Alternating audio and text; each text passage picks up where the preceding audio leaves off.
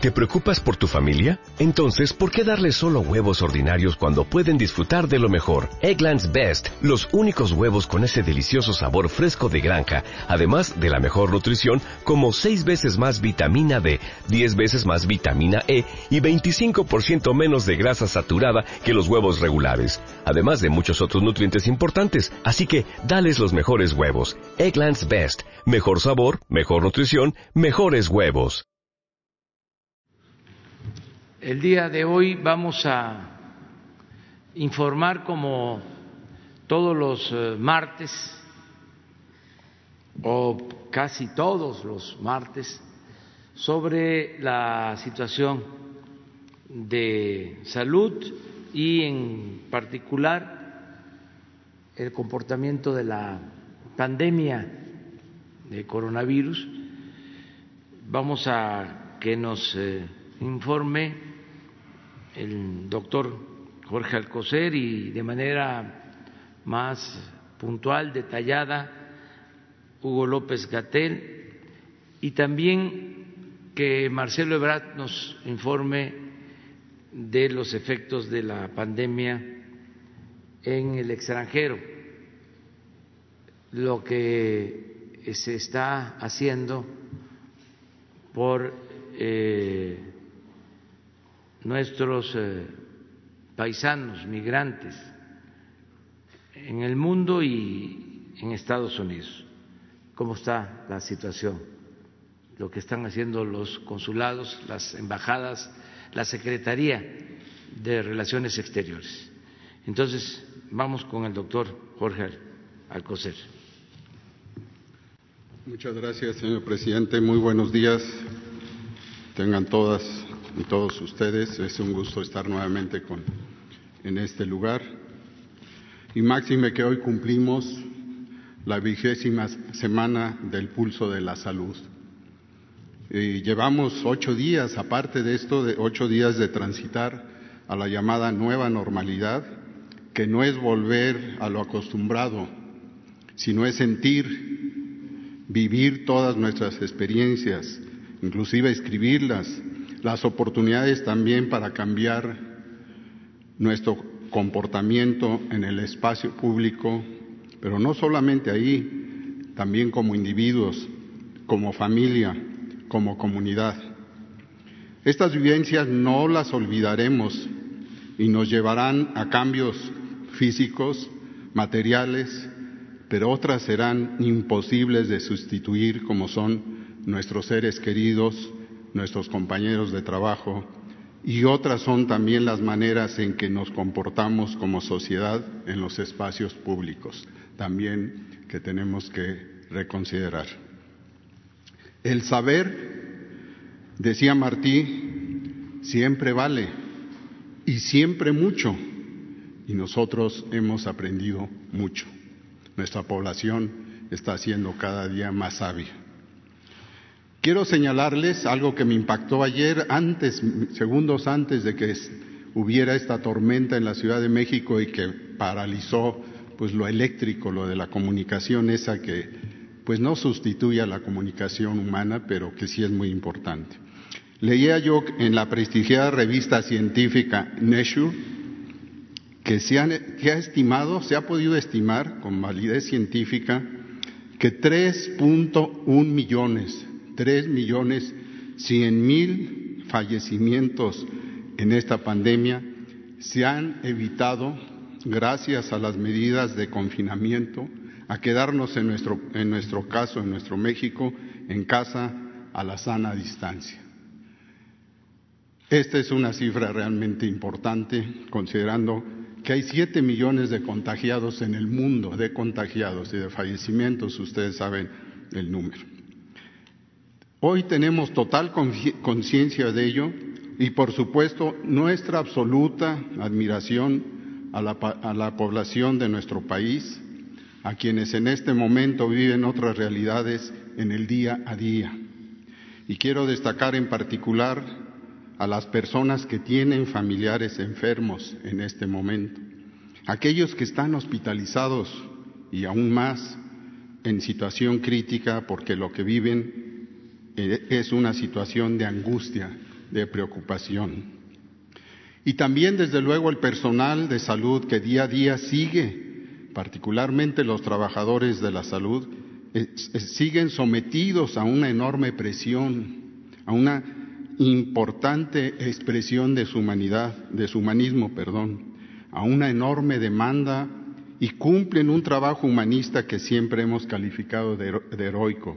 El personal de salud está tratando de salvar vidas y atender a personas en necesidad, a pesar de que la epidemia en nuestro país se mantiene estable y va hacia la baja, aunque sea lentamente, hay indicadores de ello. El subsecretario Hugo López Gatel, una vez más, nos presentará hoy, además de la síntesis del COVID, tanto a nivel internacional como en nuestro país, ciertos indicadores y ejemplos de las actividades permitidas, permitidas derivadas del semáforo sanitario. Y esta es la esencia de la presentación para el día de hoy. Muchas gracias. Hugo, por favor.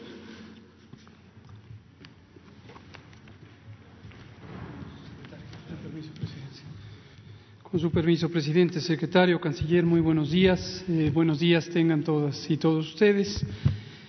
Como ya señala el doctor Alcocer, eh, vamos a utilizar el informe técnico diario que algunos de ustedes lo vieron anoche para enfatizar cuál es la perspectiva actual del curso de la epidemia en México y posiblemente más importantemente destacar cuál es la etapa en la que nos encontramos y por consiguiente cuáles son las actividades que en este momento pueden tener lugar por ser actividades esenciales y cuáles no deben activarse en este momento porque implicarían un importante riesgo de eh, perpetuación o prolongación de la epidemia. Si me pasan la primera diapositiva, por favor. Recordar que llevamos ocho días, una semana, con este planteamiento de las actividades de control en lo que hemos llamado la nueva normalidad, que quiere decir esta expectativa de que lentamente, progresivamente, en forma ordenada, escalonada, gradual, cuidadosa y eh, cautelosamente observada, algunas actividades podrán ir abriendo cuando, cuando el semáforo se encuentre en niveles eh, apropiados. Y ahorita comentaré precisamente sobre el semáforo y lo que implica el semáforo, que ya había sido presentado varias veces aquí, pero que nos interesa que la población lo siga conociendo. La siguiente, por favor. El semáforo es un sistema para identificar el riesgo epidémico, la situación en la que se encuentra la epidemia de COVID-19 en el país, identificando estado por estado la eh, situación. ¿Por qué estado por estado? Porque, como hemos comentado desde hace varias semanas, los países que son geográficamente extensos, como México, como Estados Unidos, como Canadá, como Brasil, como Rusia, India, los países que son territorialmente grandes, no tienen una sola epidemia, en realidad tienen múltiples epidemias. Esto quiere decir, es la misma enfermedad, por supuesto, causa los mismos eh, tipos de daño a la salud, pero el tiempo en que se presenta no es el mismo en cada eh, estado o en cada ciudad eh, grande sino que ciudades grandes o zonas urbanas grandes, como la del Valle de México, que fue la primera en tener el primer caso desde el 28 de febrero, han tenido una progresión más lenta, porque la epidemia tiene muchos más eh, eh, mm, contagios que van ocurriendo eh, en una población tan grande. En cambio, poblaciones más pequeñas más rápidamente agotan su ciclo epidémico y pueden terminar antes, cuando menos, esta primera eh, etapa de la epidemia. Y por eso es muy importante tener un mecanismo que permita la flexibilidad para que aquellas zonas o ciudades o estados que ya han agotado su primer ciclo epidémico puedan empezar a recuperar sus actividades eh, sociales, sus actividades económicas, sus actividades generadoras de eh, bienestar y que las personas puedan incorporarse a la vida pública. Pero tiene que ser muy claro que este es un proceso gradual, ordenado y que está sujeto al riesgo epidémico. Cuando el riesgo es alto, muy pocas actividades se pueden hacer. Cuando el riesgo empieza a bajar, se empiezan a sumar actividades a este propósito. Lo que ven en la imagen es el estado que guarda este semáforo. El semáforo tiene el color rojo, que es el de máxima intensidad epidémica, luego el color naranja, que es alta intensidad epidémica, el color verde, perdón, el color amarillo, que es intensidad media, y el color verde, que es baja intensidad de la epidemia. Y medimos la intensidad de la epidemia con distintos criterios. Hay cuatro indicadores que reflejan el cambio que está ocurriendo en la epidemia en cuanto al número de casos que se presentan diariamente, el número de hospitalizaciones que se presentan diariamente, la proporción o porcentaje de espacios en los hospitales que están ocupados con personas que necesitan atención en hospitales y finalmente el porcentaje de personas que teniendo los síntomas de COVID se identifica que efectivamente la enfermedad o la infección que está causando los síntomas es el virus SARS-CoV-2 y por lo tanto es enfermedad COVID. A diferencia de otras enfermedades que hasta el momento representan en promedio eh, cuatro eh, de cada seis que pueden ser eh, otras enfermedades diferentes a la infección por SARS-CoV-2. En la siguiente diapositiva lo que se puede ver es un listado de cómo funciona el semáforo. No me voy a detener en esto, ya lo presentamos en las conferencias técnicas de la noche, pero para indicar la gradualidad que tienen las actividades en distintas etapas, rojo, naranja, amarillo y finalmente verde. Destacar que el sistema educativo nacional solo abrirá cuando se esté en el semáforo verde. La siguiente es la misma lista y me voy a concentrar ahora algunos ejemplos específicos de actividades que son permitidas, pero de manera limitada. Limitada en este momento porque el país entero está en el semáforo rojo. Es posible que en las siguientes pocas semanas algunos estados empiecen a transitar hacia el color naranja y se pueda hacer una apertura gradual. Hoteles. Hoteles eh, son una actividad económica importante, pero también implican una movilización importante de personas, no solamente quienes se alojan en los hoteles, sino el personal que eh, atiende a los hoteles o que opera los hoteles y también los proveedores de los hoteles. En general, en cada actividad económica tenemos estos tres componentes, la persona usuaria del servicio, ya sea cuando se trata de un servicio de, como los hoteles, como los restaurantes, donde concurre la gente, o los distintos otros eh, centros de trabajo que producen bienes o venden servicios. Entonces hay un grupo de personas que son quienes utilizan los servicios o compran los productos. Hay otro grupo que son quienes trabajan en esas empresas, en esos espacios económicos, y hay un tercer grupo que son los proveedores de estas empresas. En todo momento hemos considerado la suma para cada sector productivo, para cada actividad económica, para cada actividad social, la suma de quienes eh, se integran si se abre una empresa, un giro comercial o una rama de la economía, cuántas personas se sumarían.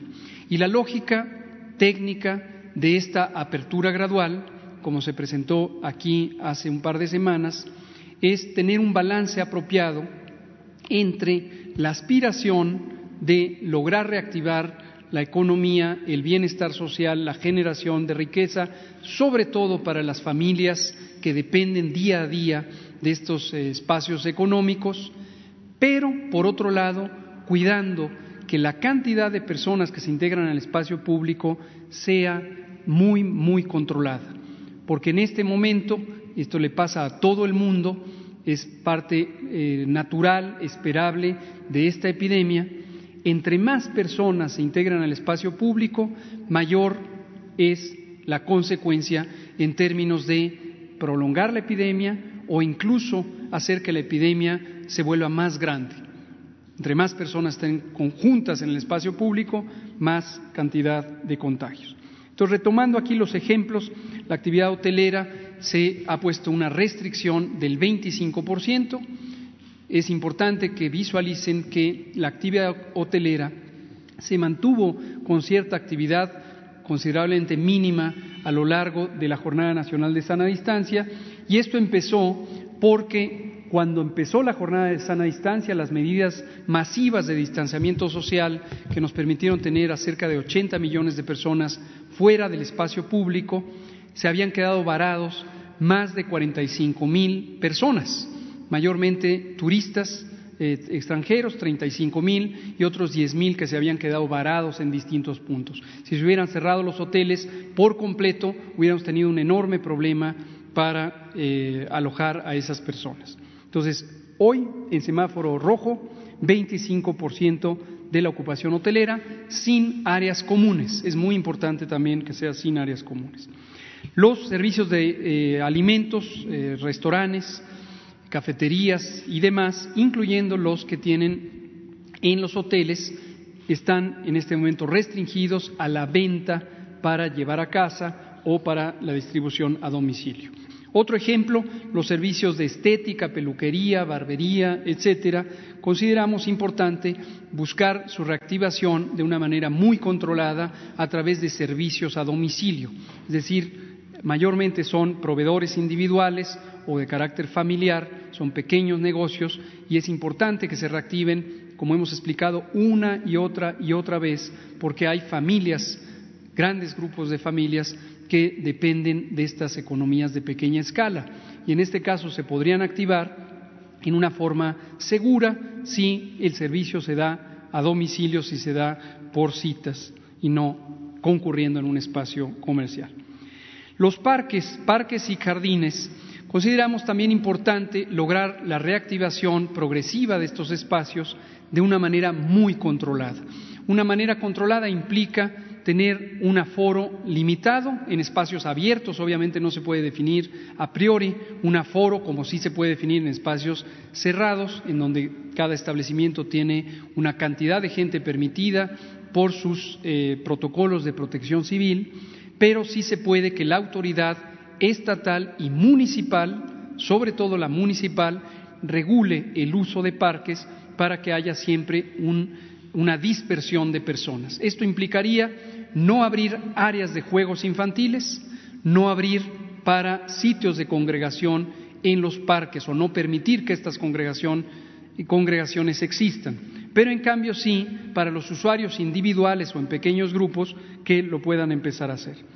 Los establecimientos comerciales de provisión de alimentos y otros insumos básicos, como mercados y supermercados, han permanecido abiertos desde la Jornada Nacional de Sana Instancia, porque obviamente los necesitamos todos los días. Son actividades fundamentales para la subsistencia de toda la sociedad. Permanecen abiertos, se recomienda un aforo no mayor al 50% de su eh, aforo legal y preferentemente que haya solo una persona por familia que pasa a un tiempo a abastecerse. Y finalmente tenemos el otro ejemplo, que son las actividades deportivas profesionales. Se ha estado trabajando con la Liga MX y otros eh, funcionarios o mm, empresarios del campo deportivo y al igual que se ha hecho en otros países, se considera que se puede hacer una forma muy controlada si no se permite que haya público. Aquí estamos hablando de una actividad en términos sanitarios de alto peligro de contagios si hubiera público. Sin embargo, a puertas cerradas, solo con público televidente, se puede llevar a cabo esta actividad y se considera que aún sería eh, útil desde el punto de vista de su actividad económica. Y en la segunda diapositiva, que es la que también eh, quiero dejar eh, clara, son las actividades suspendidas los gimnasios, spas, centros de masajes, etcétera, aunque son relativamente pequeños, el riesgo estriba en el contacto físico entre personas, la proximidad en los espacios cerrados, el contacto a través de superficies inertes, como los propios equipos de realización de ejercicio, pero además una condición fisiológica, que es la respiración acelerada, que obviamente llevaría a una mayor probabilidad de contagios entre las personas. Entonces no se recomienda su apertura en semáforo rojo. Cines, teatros, museos y demás espacios culturales, auditorios, no se considera eh, apropiado abrirlos en este momento. Son sitios donde la congregación es demasiado estrecha y demasiado prolongada y en este momento podrían ser un contribuyente muy importante de los contagios. No se recomienda abrir cines, son una actividad de importante riesgo en este momento. Los centros comerciales pasa lo mismo, son espacios cerrados donde existe una confluencia importante de personas, no se recomienda abrirlos. Iglesias, mezquitas, sinagogas y demás templos de culto, no se recomienda abrirlos por las mismas razones. Conciertos masivos superiores a 500 personas, tampoco se recomienda abrirlos o espectáculos eh, teatrales, eh, musicales y deportivos y demás, no se recomienda abrirlos. Bares, cantinas, eh, salones de fiestas, no se recomienda abrirlos durante el semáforo rojo. Termino de manera muy expedita, nada más mostrando el informe técnico, algunas viñetas, no todo, pero en la situación mundial tenemos 6.931.000 personas que desde el inicio de la epidemia en enero han sido confirmadas con COVID. 23% de ellas, que son 1.603.000, lo han tenido en los últimos 14 días. Es la parte activa de la epidemia. Lo que se muestra en las barras, como lo conocen ustedes, es la distribución por eh, zonas del mundo, por continentes, donde 56% está la epidemia activa, la de los últimos 14 días, en la región de América. Europa continua y progresivamente va disminuyendo su contribución en la medida en que la mayoría de las epidemias en Europa han eh, estado ya en un buen control. La siguiente es el caso mexicano. Desde el 28 de febrero, cuando tuvimos el primer caso confirmado, se han confirmado 120.102 personas con, con COVID, con enfermedad confirmada, y de ellos 15%, que es el 18, son 18.416, lo han tenido en los últimos 14 días. Este es uno de los signos que mencionaba ya el doctor Alcocer, secretario de Salud, donde se empieza a ver manifestaciones de reducción de la intensidad epidémica. Este porcentaje de personas enfermas en los últimos 15 días originalmente era 22% y a lo largo de los últimos 18 días se ha ido reduciendo progresivamente. En este momento tenemos 15%. Desafortunadamente, 14.053 personas han perdido la vida por las complicaciones crónicas de eh, COVID. Y nos vamos a saltar varias diapositivas para mostrar tres más. La siguiente, siguiente, siguiente, siguiente y siguiente. Esta es la comparación entre lo que ocurre con la incidencia, es decir, el número de casos por 100.000 habitantes en la semana que está transcurriendo, comparado con lo que ocurrió 15 días atrás. Y esta comparación es importante porque nos da otra de las manifestaciones de reducción de la intensidad epidémica. En su momento, este indicador se relaciona con uno de los cuatro indicadores del semáforo de riesgo COVID. Vean ustedes las primeras par de columnas, eh, la verde y la azul, que representan a la Ciudad de México, sitio donde existe la mayor cantidad de casos, tanto nuevos como acumulados, empiezan a ser de tamaño semejante estas dos barras.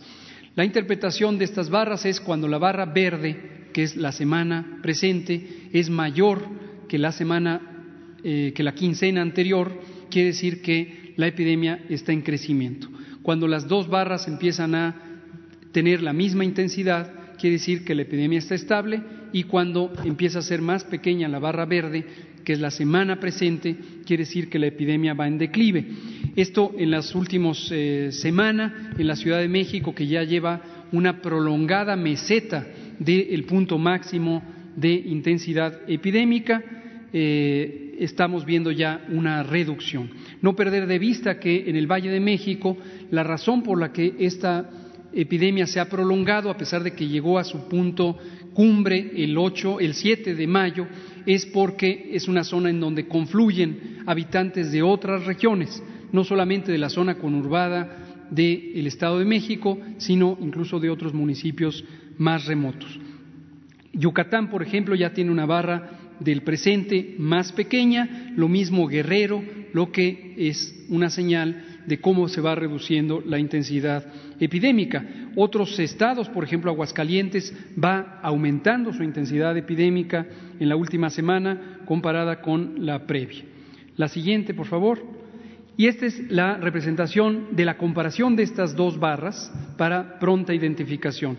Vean ustedes donde aparece un cero en la parte derecha de la gráfica, es justamente eh, Morelos, que está en un equilibrio en su epidemia, y hacia el lado derecho vemos reducciones. Sonora, Hidalgo, Querétaro, Yucatán y Guerrero con una reducción de 41% respecto a la quincena previa. En cambio, si nos vamos al lado izquierdo de la gráfica, vemos a Durango con una multiplicación importante o aceleración de su epidemia, le sigue Jalisco, le sigue Guanajuato, Coahuila, Aguascalientes, Nayarit y los demás estados que se muestran aquí. Vámonos a la siguiente y penúltima, que es la mortalidad. Esta mortalidad la presentamos siempre por fecha de inicio o por fecha de ocurrencia. Es la fecha donde ocurre la mortalidad, no necesariamente es la fecha en la que se comunica o confirma las defunciones. Y hemos hablado varias veces de cómo el proceso de confirmación y el proceso de notificación de la mortalidad tiene a veces un retraso importante en distintos estados con distinta eh, lentitud pero vemos desde al menos el 11 de eh, mayo que se ha mantenido estable la, la, mortalidad, desafortunadamente estable alta, es decir, todavía reflejando la intensidad epidémica. Y vámonos a las últimas, que son la ocupación y disponibilidad hospitalarias, en la siguiente. Siguiente. Aquí. Tenemos todavía un buen eh, espacio en los hospitales que nos ha permitido en ningún caso que se saturen o que se le niegue el servicio a una persona por razón de que esté completamente ocupado el hospital. Y aquí retomo, dirigiéndome igual que mi secretario de salud, el doctor Alcocer, a el personal de salud, nuestros colegas que ven una realidad muy angustiosa, muy intensa, de mucho estrés, de mucha eh, ansiedad natural que les causa el ver su hospital concretamente saturado. Efectivamente, en varias zonas, en particular el Valle de México, hay hospitales como los Institutos Nacionales de Salud y los hospitales federales que por su importancia se ven primero saturados y las personas, nuestros colegas que trabajan ahí, identifican que está saturado pero no debe perderse de vista que existen varios otros hospitales por estado, por región, que están disponibles y recomendamos siempre que los hospitales tengan claramente identificada la persona que en todos los turnos se encarga de referir a los pacientes a los otros hospitales aún desocupados. Esto es muy, muy importante porque si no, sobre todo en el curso de las guardias nocturnas, causa una enorme ansiedad tener que atender a más personas y no tener el espacio apropiado para ello. Vemos aquí en estas gráficas la ocupación hospitalaria en camas generales. A nivel nacional, en el extremo derecho de la gráfica, 46% de ocupación, 54% de disponibilidad y para cada una de las entidades federativas de izquierda a derecha, empezando por la Ciudad de México, que todavía tiene 22% de disponibilidad, seguida del Estado de México con 23 y eh, Chiapas con 38% y así progresivamente. Y en la última diapositiva vemos la ocupación de camas con ventilador, esto es terapias intensivas formalmente establecidas, más las más de eh, 7.500 camas que fueron reacondicionadas para que puedan recibir a personas críticamente enfermas que necesitan ventiladores mecánicos. 38% de ocupación general en la última columna del lado derecho y luego progresivamente del lado izquierdo en adelante el Estado de México con disponibilidad de 32%, Baja California 34%, Ciudad de México 38% y así progresivamente. Esta es la última. Presidente, secretarios, con permiso.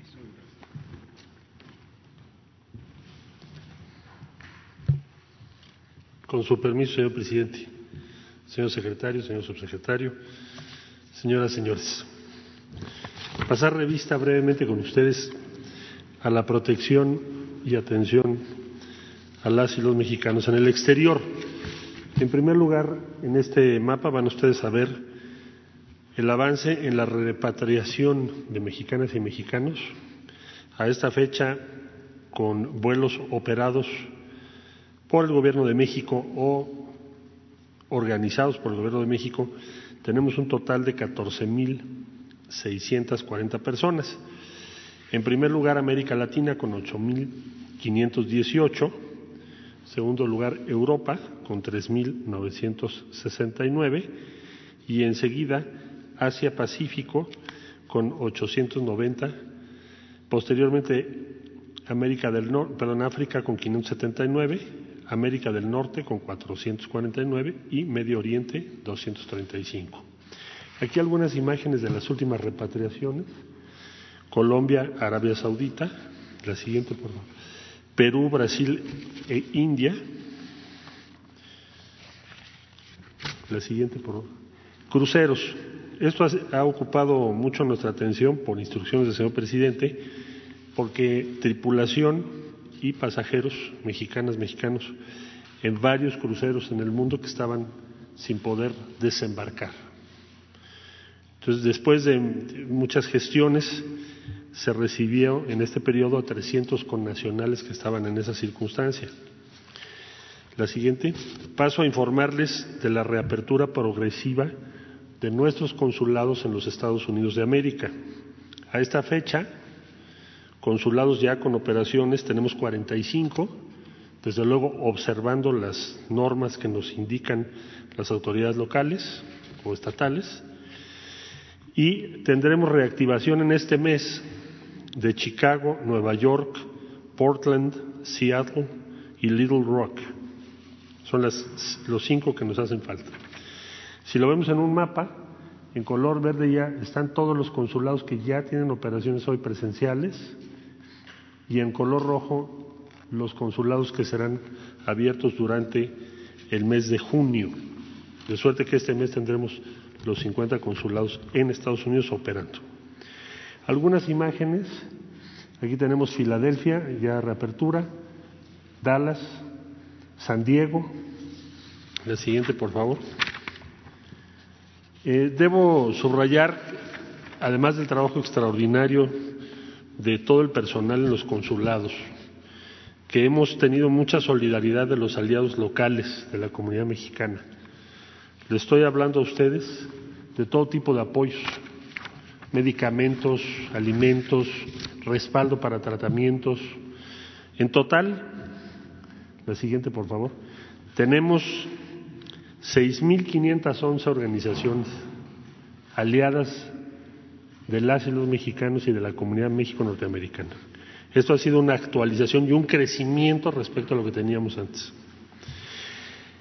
La ventanilla de salud que se opera junto con el secretario de Salud en todos los consulados de Estados Unidos tiene una población beneficiada de un millón ciento once mil quince personas que han consultado, que se han conectado, y una población beneficiada directamente, es decir, con servicios o atención directa de doscientos sesenta y dos mil trescientos treinta y cinco con los aliados participantes que ya les comenté, que incluyo instituciones también de salud ahí.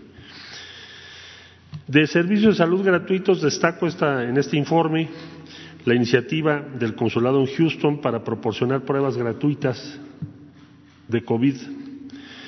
Eh, ya casi son 600 y se está atendiendo a toda la población de habla hispana. Participan también, invitamos a los consulados de Colombia, Costa Rica, Perú y España y llevamos 600 pruebas. La siguiente, por favor. Consulado Nueva York nos reporta, esta es su situación hasta el día de ayer, de todos los servicios que han dado, ventanilla de salud, documentación, asuntos comunitarios, protección consular, redes sociales, en total 14.271 servicios. Eh, la siguiente, por favor. Contagios en Estados Unidos. A esta fecha, a cargo de los consulados, hay 385 personas en, en uh, tratamiento, distribuidas en toda la Unión Americana, destaca desde luego Nueva York en primer lugar. Decesos, lamento informarles, tenemos 1.256 respecto al último reporte, hubo un incremento. Nueva York 710 y ahora subió desafortunadamente California con 128 y Illinois, marcadamente Chicago, con 125. En el resto del mundo, fallecimientos tenemos 12, 5 en Canadá, 3 en España, 2 en Perú, 1 en Francia y 1 en Colombia. Y contagios a cargo de los consulados y o embajadas, tenemos 323, el mayor número, 302, son en Canadá. Y este sería el reporte de la protección a mexicanas y mexicanos en el exterior.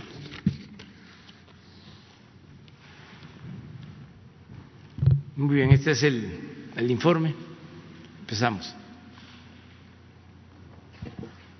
Buenos días, señor presidente. Su servidor Carlos Pozos, del Or Molécula Oficial. Eh, quisiera eh, iniciar con el tema, eh, con el doctor eh, Gatel.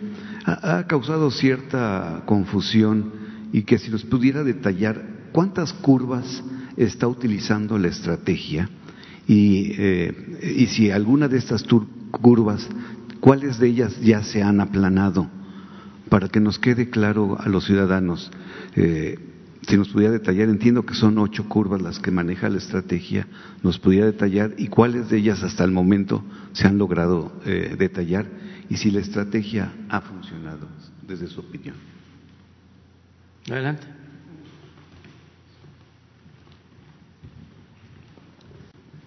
Con gusto. Eh, no me queda muy claro esta idea del 8, de dónde salió.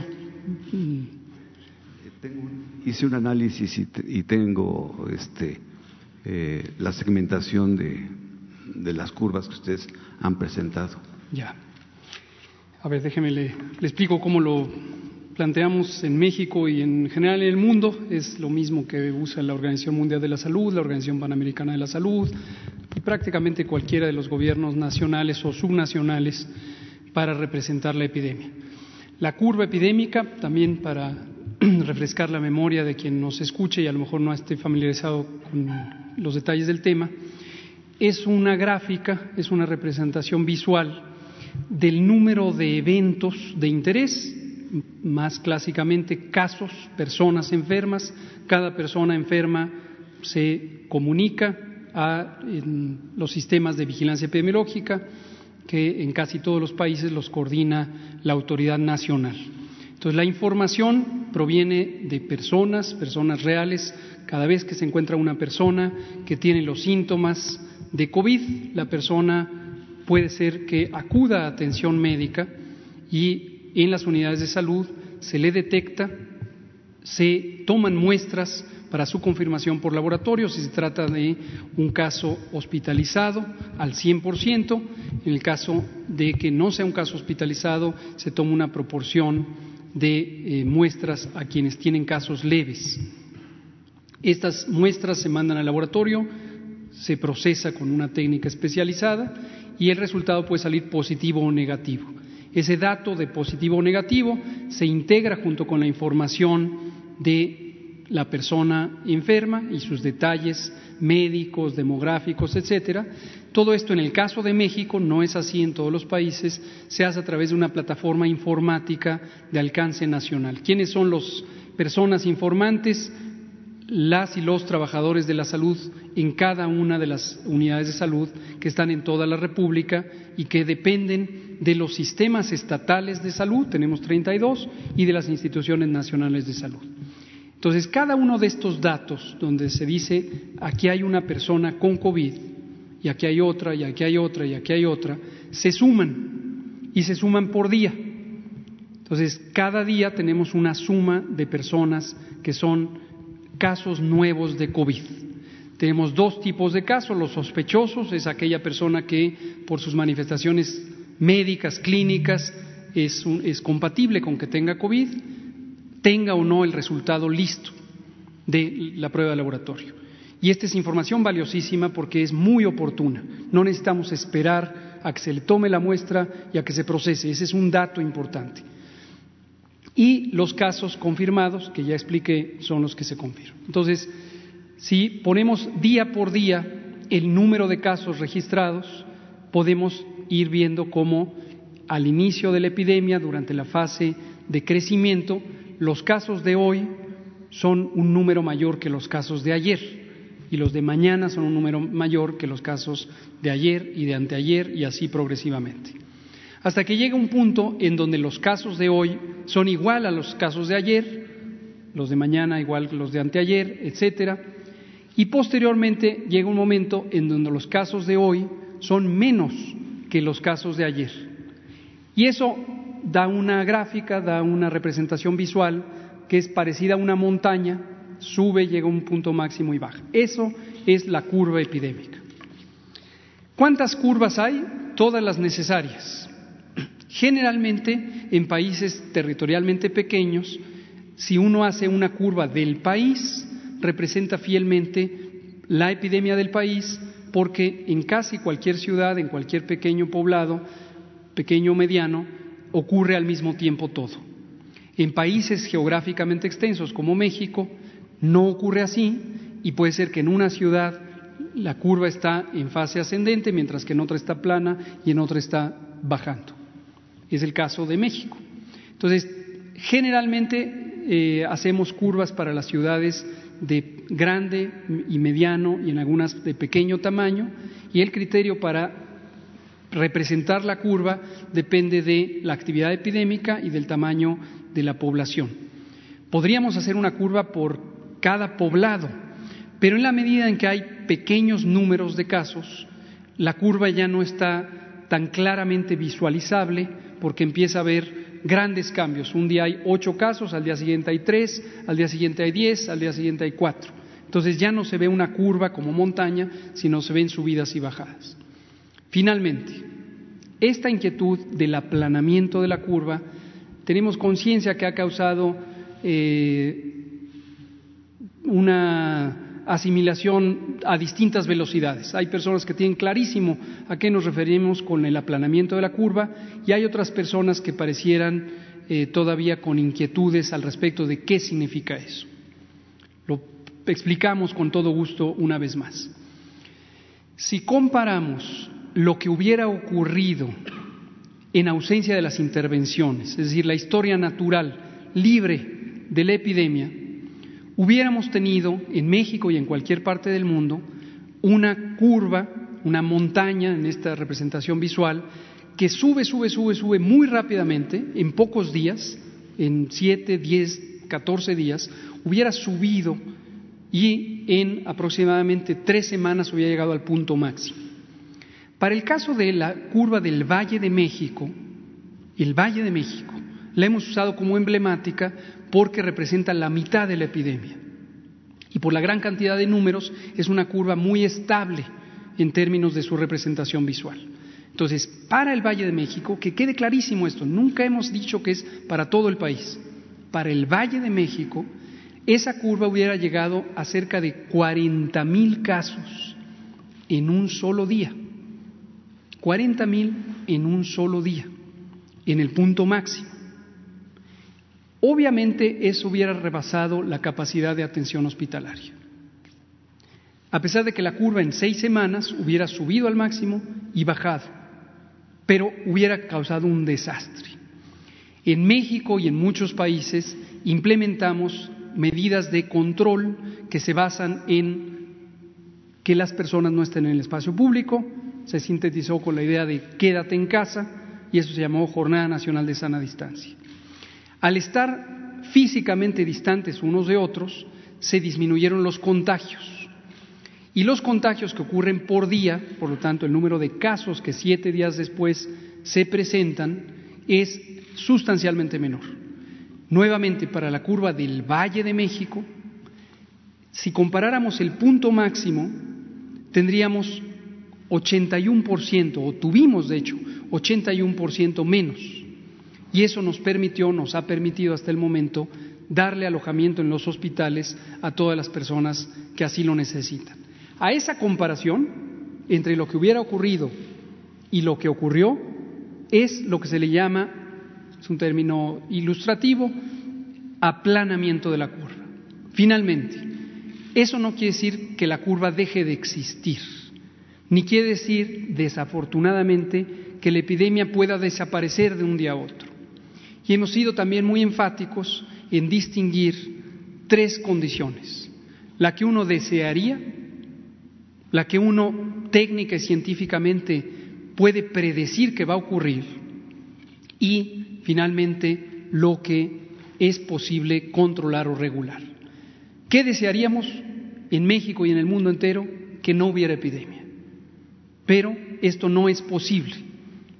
Sería falso decir no va a haber epidemia. Sería también falso decir se va a acabar mañana. Sería falso decir no va a haber personas enfermas y desafortunadamente también decir no va a haber personas que mueran.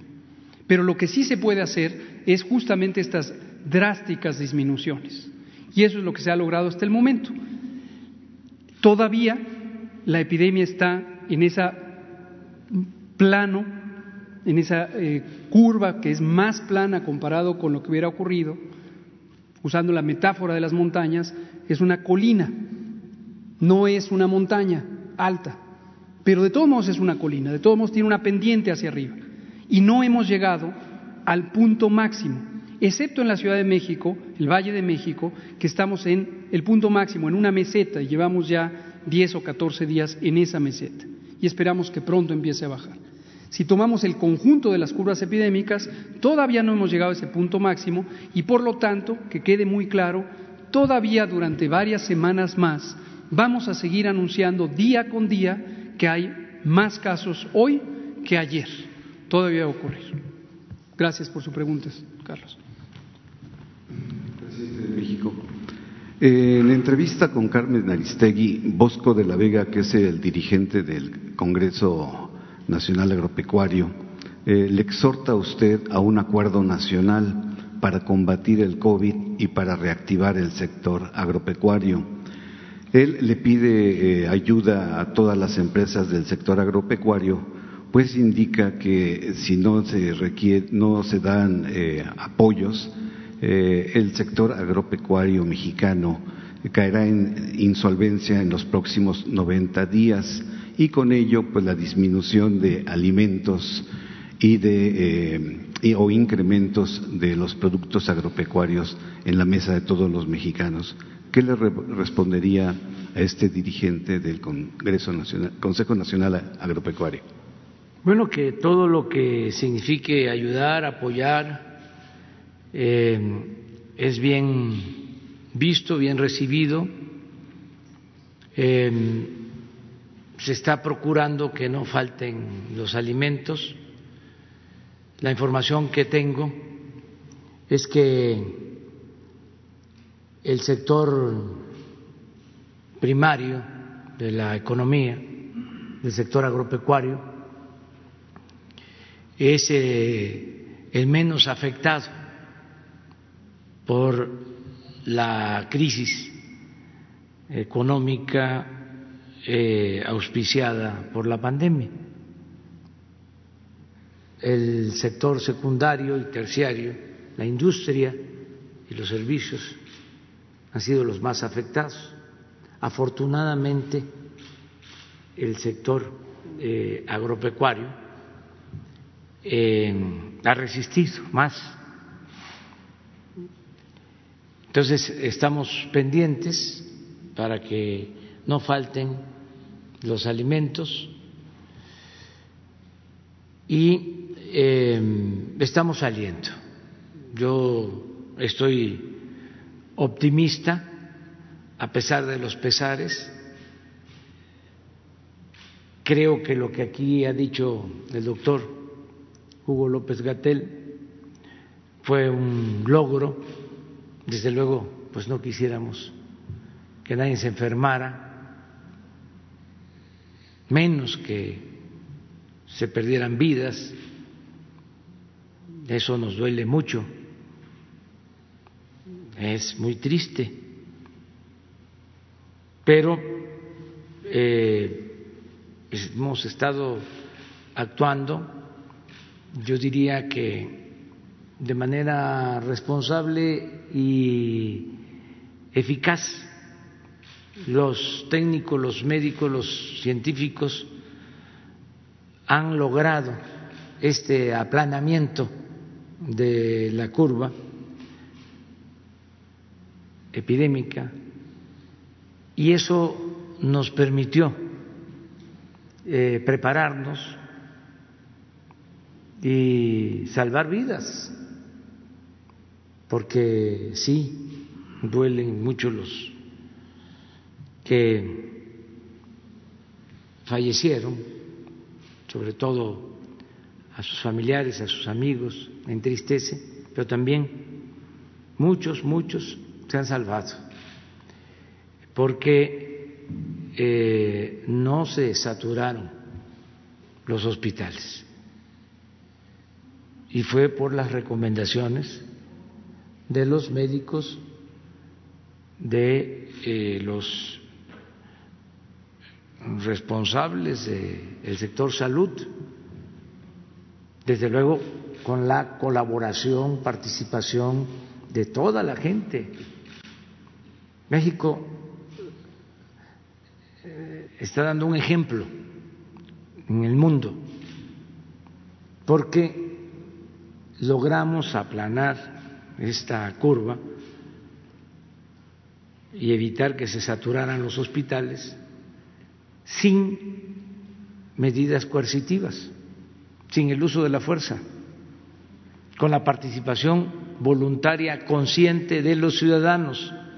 Esto no se logró en otras partes del mundo. No hay que olvidarlo. En otros países eh, se estableció el toque de queda, se confinó a la gente en sus domicilios y no podían salir o podían salir eh, una vez, dos veces a la semana y eso un miembro de la familia. Aquí no fue así. Aquí fue llamando al pueblo a que actuáramos con responsabilidad. Y hay todo un debate y viene sobre eh, las estrategias que se aplicaron. Sí eh, fueron las correctas. En Europa, en eh, América, en todos lados.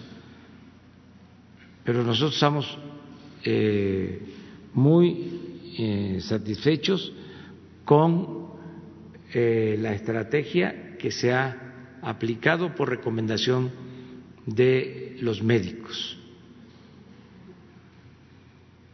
es cosa de imaginar cómo estaba el sistema de salud pública, cómo lo recibimos, hospitales inconclusos, sin equipos, sin especialistas, sin médicos, sin enfermeras.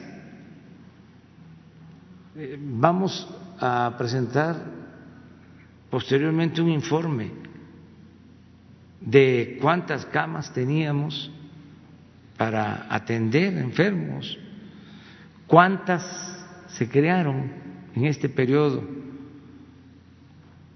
cuántos ventiladores teníamos para terapia intensiva, cuántos tenemos ahora, cuántos médicos se formaron, cuánto personal de salud se contrató entonces, sí se ha ido avanzando eh, y agradecer a todos los trabajadores de la salud, a los médicos, eh, a las enfermeras, a los que están arriesgando su vida por salvar la vida de otros. Son héroes, heroínas. Y yo deseo con toda mi alma que ya termine esta pesadilla. Presidente de todos los mexicanos, mi segunda pregunta.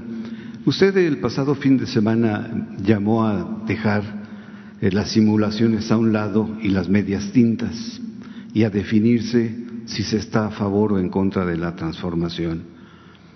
Eh, el señor eh, Krause ya se definió. Eh, el señor este, Héctor Aguilar Camín en un video usa algunas palabras peyorativas hacia usted y dice él que ha perdido el mundo de la crítica, el mundo del círculo rojo que no lo apoya a usted y que ese elemento va a hacer que se desfonde su popularidad. Él saca el clasismo y dice que los eh, ricos, que los eh, que tienen el poder económico, están en descontento y se pregunta cómo hacer llegar ese malestar que tienen los ricos hacia las clases populares. Mi pregunta es, señor presidente, ¿le quita el sueño el que el selecto círculo rojo mexicano no tenga la simpatía hacia usted, el apoyo? Ese grupo de honorables periodistas honrados, veraces, eh, incorruptibles, ¿o usted también los llamaría nuevamente a la tercera tregua a ese círculo rojo mexicano? Bueno, mire, em, siempre que hay una transformación, lo he dicho muchas veces, se eh, presenta eh, una oposición, se genera una reacción. De ahí viene lo de los reaccionarios. Siempre que hay una transformación. Así como hubieron independentistas, hubieron realistas, así como hubieron en la reforma liberales, hubieron conservadores. La revolución eh, antireeleccionistas y reeleccionistas, reeleccionistas, eh, defensores de Porfirio Díaz. Y así ahora es igual y yo he llegado a la conclusión que no ha habido mucha confrontación, nada que ver lo que sucedió en esas tres transformaciones con lo que está pasando en la actualidad con la cuarta transformación. Baste decir que en la independencia, en la reforma, en la revolución, pues hubo confrontación armada. Ahora hay una confrontación política y de ideas. Y eso es normal y legítimo. Es eh, natural que pensemos distintos. Así es la democracia. Siempre he dicho que sería muy aburrida la vida si todos pensáramos de la misma manera. Estaríamos bostezando, este, muertos de aburrimiento. Ahora no, ahora hay esta polémica. Y es, en efecto, un tiempo de definiciones. Y nos estamos este, acomodando, pues cada quien en su terreno, del que es conservador, pues está ya colocado, porque también, como hay polémica, como hay debate, pues no hay para dónde hacerse se necesita la definición y van cayendo las máscaras y va apareciendo lo que somos. Y eso es muy bueno, hacer a un lado la simulación.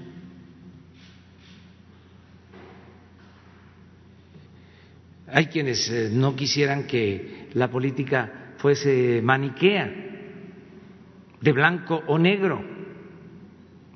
Pero en épocas de transformación es necesario que se den las definiciones, que no haya simulación.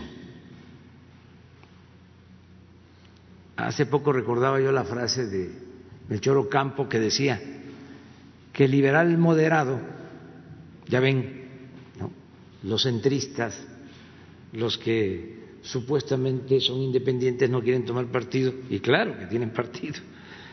Lo que pasa es que es una manera hipócrita, ¿no? De eh, actuar en política. Pero Campo decía, los eh, liberales moderados no son más que conservadores más despiertos. Entonces, ahora ya eh, ya no hay para dónde hacerse.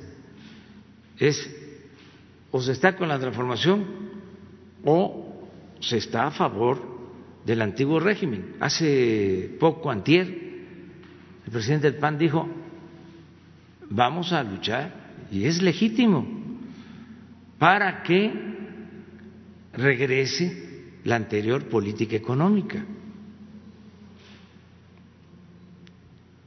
Entonces, los intelectuales del régimen neoliberal pues están defendiendo el que se mantenga el statu quo, es decir, que continúen los privilegios, que continúe la corrupción. Por eso es lo de el conservadurismo como su nombre lo indica, como lo expresa el término, el concepto, conservar. Eso es lo que está sucediendo, pero, repito, con mucha urbanidad política y hasta este, con sentido del humor porque cuando Enrique Krause eh, compara al gobernador de Jalisco con Mariano Otero, como que exageró un poquito, no mucho. Este le faltó nada más compararlo con Valentín Gómez Farías, que también es de Jalisco o con Ignacio Vallarta, que también fue de Jalisco, y de tantos jaliscienses. Por eso yo le dije este, también en buen tono, porque no hay que enojarse, de que era Lucas Krause Alamán. Este, y eh, se me cuestionó porque pedí que siguiéramos definiéndonos. Es importantísimo que cada quien este, eh, se ubique en el lugar que corresponde. ¿Qué pasaba antes? Se engañaba Acuérdense que hasta se puso de moda lo de los independientes.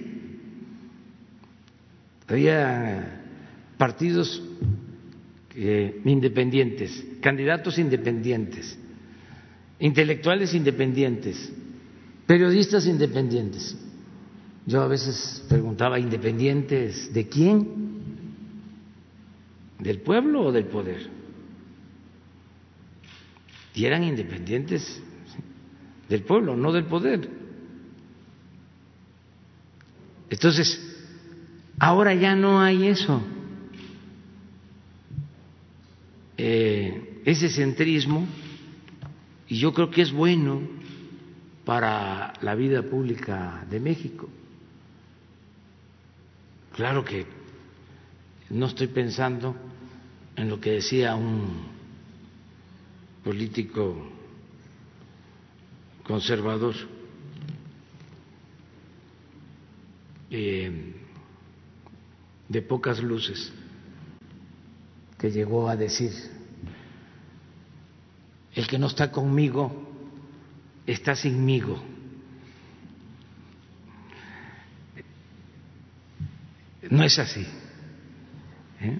Este es en el debate irnos este, eh, definiendo. Lo mismo en el caso de comunicadores, periodistas, articulistas, nada de que este, en una eh, postura independiente, pues ya no hay eso.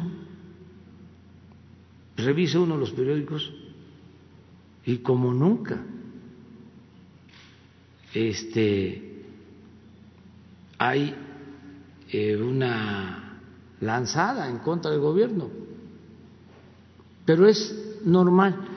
Ahora lo del círculo rojo que eso también inventaron este, el círculo rojo y el círculo verde. El círculo rojo es lo que podríamos llamar la sociedad política, donde están los intelectuales, los académicos, los profesionales, los empresarios, los dirigentes sociales, ciudadanos, desde luego los medios de información ese es el círculo este, rojo, ¿no? Clase media alta. Y el círculo verde es el pueblo raso. Entonces, esa era la concepción. Y lo que importaba era eh, controlar el llamado círculo rojo. Pero ya todo eso ya cambió. Para empezar, los del Círculo Rojo, pues no todos están de acuerdo con el régimen de corrupción. O sea, no es, a ver, todos piensan como nosotros, dicen estos intelectuales orgánicos, ¿no? Somos del Círculo Rojo. No, yo conozco empresarios, la mayoría de los empresarios, que gente honesta, gente que quiere el progreso del país sinceramente, que trata bien a sus trabajadores. Bueno, ahora con la pandemia, los que todavía le están pagando a sus trabajadores, empresarios ejemplares con dimensión social. Y bueno, pues esos en el esquema político neoliberal estarían en el círculo rojo y no están a favor de la corrupción. Los que están a favor de la corrupción pues son los que este, sacaban beneficios vivían al amparo del poder público, se cobraban muchísimo.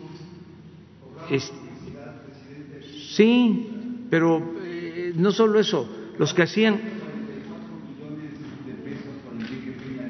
Sí, pero independientemente de eso, este, eh, sin juzgar a nadie, este, no se puede a tabla rasa señalar de que el círculo rojo, todo, está por el regreso del régimen corrupto.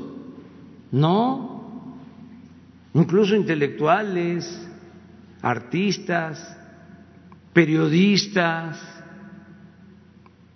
hay muchísimos más periodistas que están a favor de la transformación que los que están este, eh, porque regrese el régimen de corrupción. Mucha gente está a favor del cambio. Y en el caso del llamado círculo verde, pues es el pueblo. También resulta de que eh, el pueblo mm, eh, es ahora el que eh, decide, es el protagonista principal, porque el pueblo nunca ha sido tonto. Los de arriba pensaban de que el pueblo era tonto. Y tonto es el que piensa que el pueblo es tonto. Entonces la gente está muy informada de lo que está sucediendo y no es así de que, a ver, los del Círculo Rojo, que ya estamos convencidos de que hay que eh, detener eh, el populismo, eh, van a ayudar a convencer a los del Círculo Verde.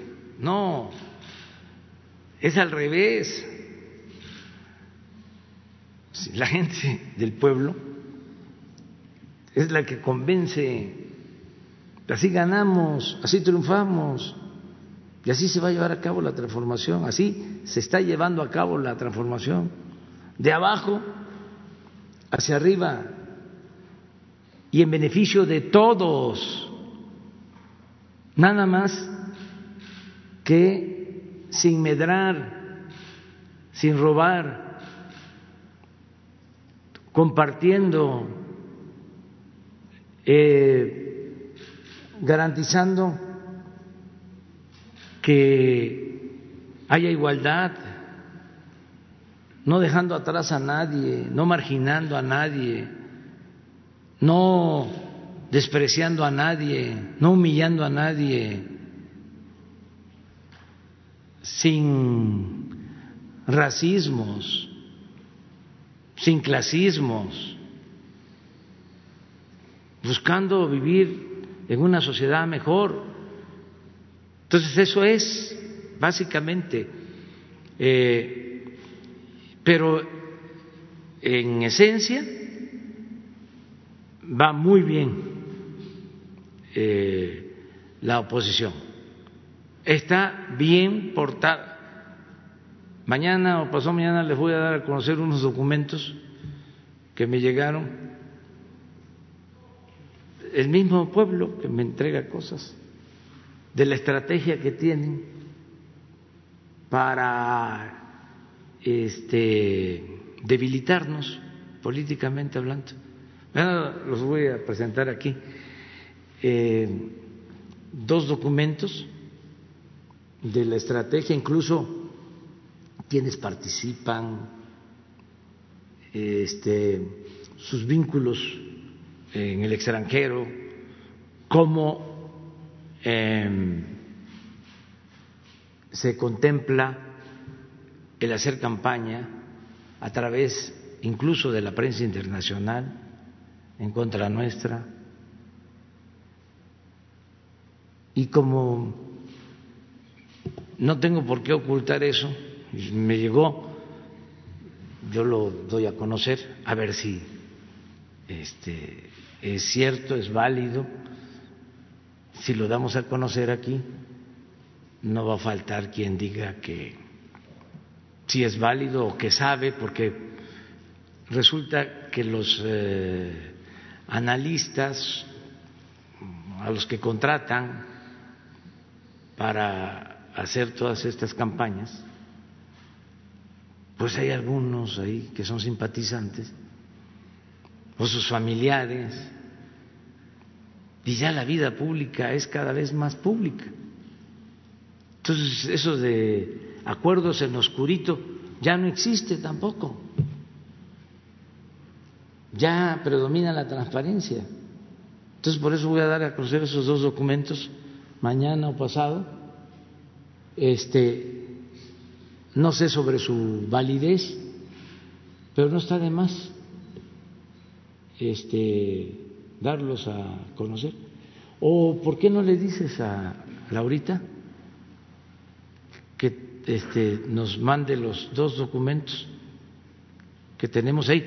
De una vez lo voy a hacer, se los voy a entregar porque no, vaya, este, no vayan a pensar que este, lo voy a ir a hacer.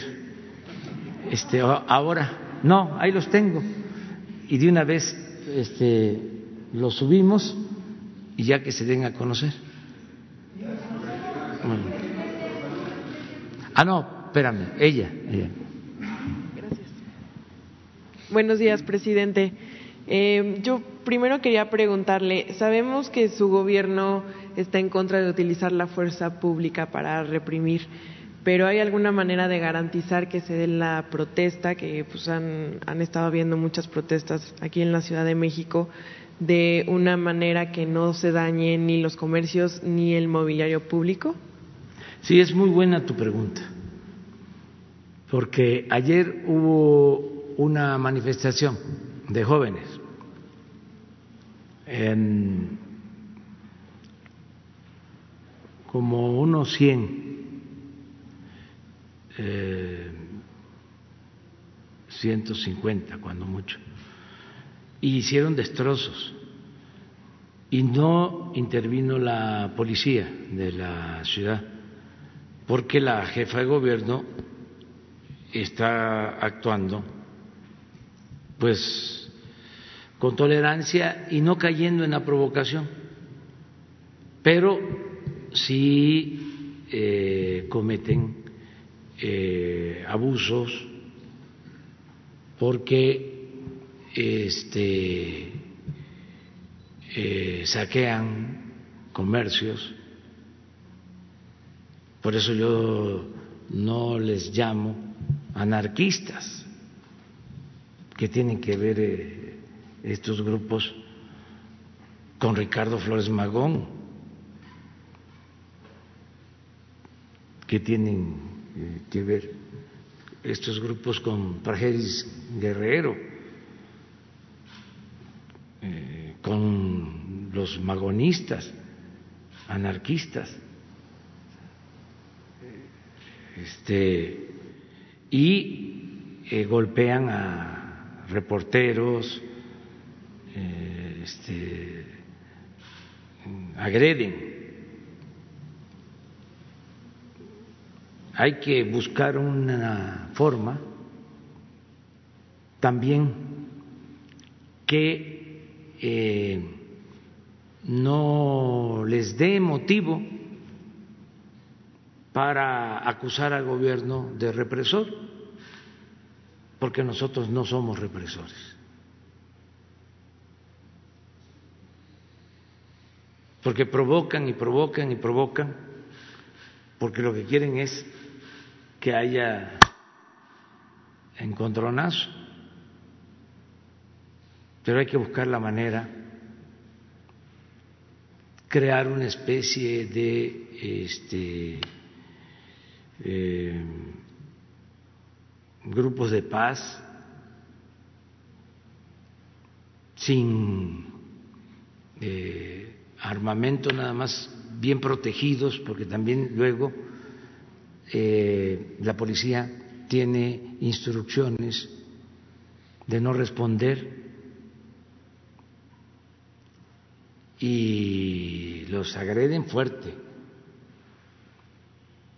Llevan a veces unos palos con clavos. Y eh, pues es una provocación y muchos policías caen en la provocación y golpean y eso también está mal y se debe de castigar. Entonces sí es un asunto que hay que atender bien, hay que pensarlo. Eh, porque sí es una actitud muy provocadora y yo creo que los magonistas y los anarquistas no eh, merecen eh, ese comportamiento que no tiene que ver con el anarquismo.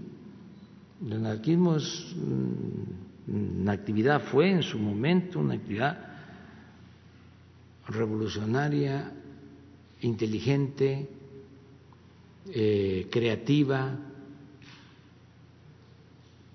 propositiva, el mejor plan de desarrollo que se ha escrito en la historia de México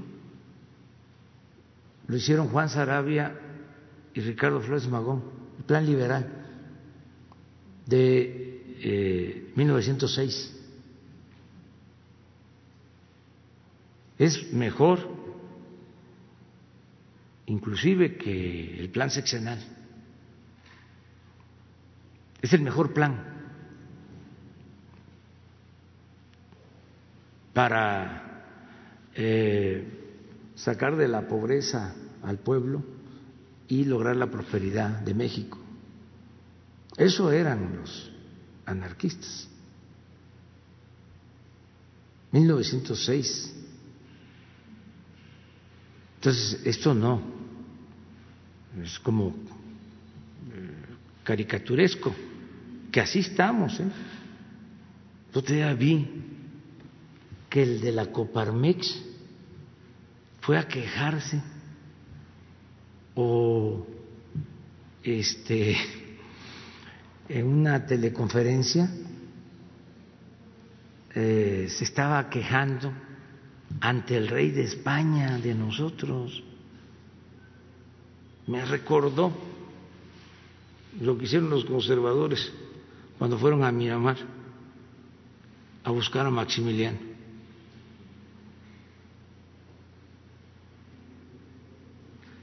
Era, bueno, eran otros tiempos, pero imagínense eso, es de caricatura es de un conservadurismo decadente. Este, ¿Qué tiene que ver el rey de España? Si nosotros somos una república democrática, no somos una monarquía.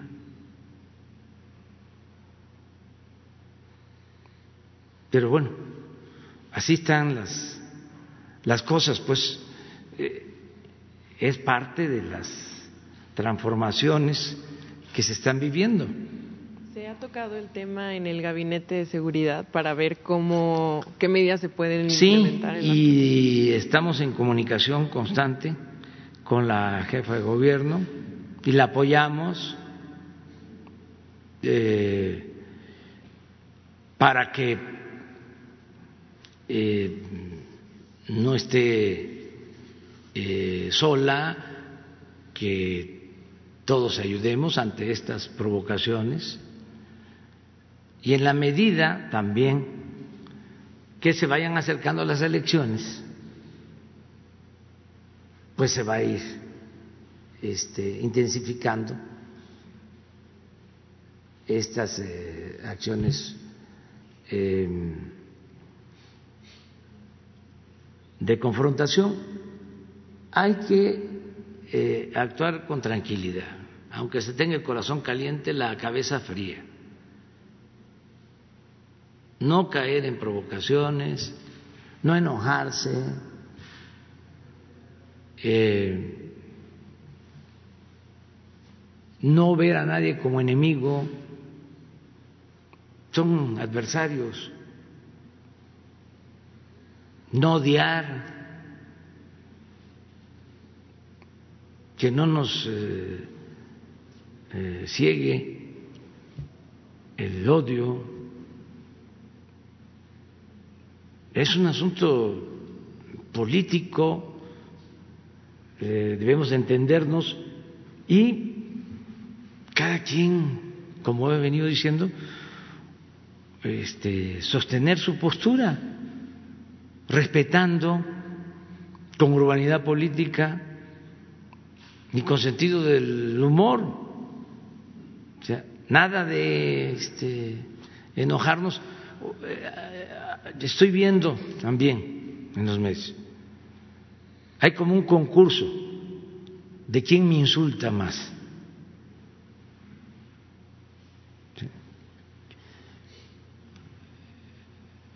este, quién es el que eh, se porta más majadero, quién es el más malcreado,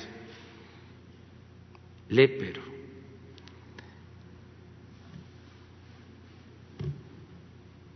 Para ver si así no, este, se les otorga la medalla de eh, el más opositor. Pues no, así no, ni a la gente le gusta, se, se obnubilan, cuando hay una situación así, se pierde creatividad. Cuando alguien se entrega al odio, a la mentira, pierde el talento, pierde la imaginación, pierde la creatividad. Y en cuanto a mi persona, pues yo ya llevo muchos años en esto. Y mm, mm, me gusta la historia, porque imagínense, guardada todas las proporciones, lo que le hicieron a Hidalgo antes de excomulgarlo, lo tildaron de demagogo.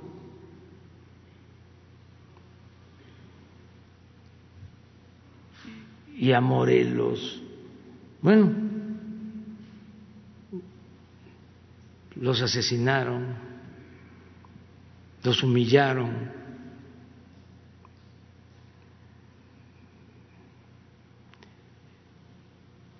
A Juárez, no, cuánta humillación. Una vez que aquí comentaba yo de que mm, en aquel entonces los conservadores, las mujeres, cuando iban al baño, decían voy al Juárez, el más grande de los presidentes que ha habido en la historia de México. Madero, loco, el mismo abuelo don Evaristo, le escribió una carta a Porfirio Díaz, estamos muy apenados con usted, señor presidente, por la actitud de este muchacho, de Francisco. Este, le ofrecemos disculpa por todo lo que hace, nos apena, pero ¿Qué podemos hacer? Imagínense que es hasta espiritista, el mismo abuelo. Entonces, al general Cárdenas, ¿cómo lo trataban? A todos, Villa, Zapata, bandidos, ¿no? Así se les eh, reputaba. Entonces siempre ha habido eso. Entonces, ojalá, ojalá y este y se serenen. Y yo entiendo, imagínense un periodo, un periódico tiene columnistas, ¿no? Antes llegaban a ganar hasta 500 mil pesos al mes. Y como escribían o eran analistas de noticias en varios medios, pues levantaban hasta un millón al mes. Entonces ahora ya no hay tanto, este, y les queda ese eh, rencor pero pues todos tenemos también que autolimitarnos, son otros tiempos, ahorrar, ser austeros. Y los dueños de los periódicos este que pagan todo eso, pues eh, eh, no creo que les vayan a pagar más si me insultan más, porque hay unos que se dedican a eso. O sea, pero insolencias. Y luego aparecen en las redes, en, los videos, y descompuestos.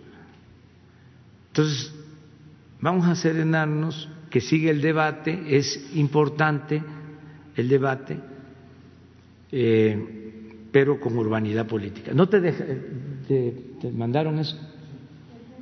A, ver, ¿por qué no lo pones? El, sí, ese. Que a ver que a ver si lo lees tú porque eh, este, yo no lo no lo no lo he visto bien, Jesús. Pero ya como este, me imagino las cosas, es como las figuritas, esta ya la tengo, este, a ver si, pues, bueno, este documento es un documento confidencial, se llama Rescatemos a México y el proyecto es bloque opositor eh, amplio. Es un resumen ejecutivo. La siguiente, por favor. El objetivo de este documento es eh, promover el desplazamiento de Morena de la mayoría de la Cámara de Diputados en 2021, revocar el mandato presidencial en 2022. Eh, su diagnóstico es, eh, a un año de las elecciones federales y locales del medio sexenio, el presidente mantiene aceptación arriba del 50% y Morena aunque ha perdido terreno, se proyecta como la primera fuerza en la Cámara de Diputados y al menos en 10 de las 15 gubernaturas a renovarse en el 2021. El gobierno ha logrado mitigar el impacto económico de la crisis sanitaria del coronavirus, regalando grandes cantidades de dinero al público, de dinero público entre los afectados a través de los programas sociales. Es dinero sin ninguna utilidad efectiva contra la pobreza, pero con beneficios político-clientelares inmediatos. No obstante lo anterior, es posible desplazar a Morena en las, elecciones, en las próximas elecciones federales y locales si se aplica desde ahora una estrategia en dos frentes. Por un lado, potenciar las debilidades y limitaciones de Morena como partido en el gobierno, malas administraciones locales, pugnas internas, debilidad organizativa y alejado del presidente de la República, por otro lado, integrar un bloque opositor amplio, BOA, a la 4T, donde participen PAN, PRI, PRD, MC, partidos emergentes como México Libre, gobernadores, alcaldes de las principales ciudades, grupos empresariales locales, medios de comunicación y comunicadores afines, redes sociales orgánicas y organizaciones de la sociedad civil. Estrategia central. Impulsar un bloque opositor amplio para avanzar en dos momentos, ganar la mayoría de la Cámara de Diputados en el 2021, retirar a AMLO de la presidencia de la República en 2022 mediante la revocación de mandato. su plan de acción es, uno, acordar con las dirigencias nacionales de PAN, PRI, MC, PRD y organizaciones afines la postulación de candidatos únicos en los distritos electorales federales de mayor rentabilidad mediante encuestas, determinar las fortalezas y posibilidades de triunfo de cada partido y promover candidaturas únicas del BOA, ya sea de jure o de facto. Número dos, en los estados gobernados por el PAN, PRI, PRD y MC, acordar con los mandatarios una alianza para apoyar el BOA, tanto en los distritos electorales federales como en los locales, de acuerdo a las posibilidades reales y al peso específico de cada partido encargar a las cámaras empresariales locales que apadrinen a los candidatos del bloque opositor con recursos, personal, propaganda, manejo de redes, movilización, organización y capacitación electoral. Cuatro, cuidar el perfil de los candidatos del bloque opositor, seleccionar jóvenes y mujeres de la sociedad civil con buena fama pública, preparados en temas de políticas públicas, identificados con los valores empresariales del libre mercado, distintos a los políticos profesionales o clienterales de Morena. Apoyarse en egresados del Tecnológico Monterrey, del ITAM, eh, la Universidad eh, Panamericana y la Iberoamericana. Cinco, centrar el discurso del bloque opositor en dos ejes, desempleo o inseguridad. Responsabilizar a la presidencia de AMLO y a la 4T del ahondamiento de estos dos males del país. Seis, contratación de grupos de redes sociales, influencers y analistas para insistir sobre la destrucción de la economía, de las instituciones democráticas y el autoritarismo político del gobierno de la 4T. Siete, desde ahora, campañas del bloque opositor en medios de comunicación y redes sociales cuestionando los resultados del gobierno, desempleo, pobreza, inseguridad y corrupción. Ocho, cabildeo del bloque opositor en Washington, Casablanca y Capitolio para destacar el daño que está haciendo a las inversiones norteamericanas el gobierno de la 4T. Más compararlo con Venezuela, el bloque opositor debe, más que compararlo con Venezuela, el bloque opositor debe subrayar la altísima migración masiva de mexicanos hacia Estados Unidos si se profundiza la crisis de desempleo e inseguridad. Nueve, replicar esta narrativa en la prensa norteamericana y europea. Diez, campaña de negativos contra Morena, destacar su rijosidad crónica, su divisionismo interno y su incapacidad para gobernar Baja California, Ciudad de México, Chiapas, Morelos, Puebla, Tabasco, Veracruz, así como ciudades importantes. Es tan negativo Morena que hasta AMLO se ha deslindado y distanciado de su propia criatura. Bueno, dice criatura. Once, promover conferencias presenciales y virtuales de los principales analistas, columnistas y periodistas críticos de la 4T, especialmente de Nexos, Proceso, Reforma, El Universal, Milenio, El Financiero, El Economista. Doce, una vez que inicie el proceso electoral, el discurso del bloque opositor debe martillar dos tesis. Morena es perfectamente derrotable en las urnas el 6 de junio del 2021. Dos, ganando la mayoría de la Cámara de Diputados, el bloque opositor cerrará la llave del presupuesto a la 4T, bloqueará las reformas legislativas lesivas, habrá un contrapeso real al presidencialismo de AMLO y crecerán potencialmente las posibilidades reales de revocar el mandato presidencial en marzo del 2022. Promotores y actores del bloque opositor, empresarios y asociaciones civiles, Consejo Coordinador Empresarial, Coparmex, Grupo Monterrey, FEMSA, Frena y Consejo Nacional Ciudadano. Sociedad política, bloque de gobernadores anti-4T, 14 estados, hasta el momento Aguascalientes, Baja California, Colima, Chihuahua, Coahuila, Durango, Guanajuato, Jalisco, Nuevo León, Querétaro, Quintana Roo, Tamaulipas, Michoacán y Yucatán. Expresidentes Vicente Fox y Felipe Calderón, bloque de legisladores de oposición, diputados y senadores, grupo de consejeros del INE y magistrados del Tribunal Electoral del Poder Judicial de la Federación, dirigencias nacionales del PRI, PAM, MC y PRD y México Libre, medios comunicadores y encuestadores. Reforma, El Universal, El Financiero, Proceso, Nexos, Carlos Loret, Broso, Ciro Gómez Leiva, Pablo Iriar, León Krause, Denis Dresser, Héctor Aguilar Camín, Enrique Krause, Jorge Castañeda, Amparo Casar, Leo, Leo Zuckerman, eh, encuestadoras, Consulta Mitowski, Massive Kohler, eh, Buen Día El Laredo y Parametría. Redes sociales, cuentas asociadas a México Libre, el expresidente Calderón, la R, PAN, Frena, Denise Dresser, Carlos Loret, Fernando Belauzarán y los hashtags el CACAS y AMLO MX te reclama, área internacional, cabildeos anti 4T en Washington, fondos de inversión en Wall Street, corporativos vinculados al TEMEC, prensa, prensa extranjera de Estados Unidos y Europa, corresponsales extranjeros en México. Eso es todo lo que dice el documento de la estrategia del bloque opositor. Ahí, como dicen en mi pueblo, ahí queda eso, decía don Trino Malpica. Y el otro, este, también, este, se los eh, entrega eh, de lo de las redes. Eso. Entonces ahí, ahí tienen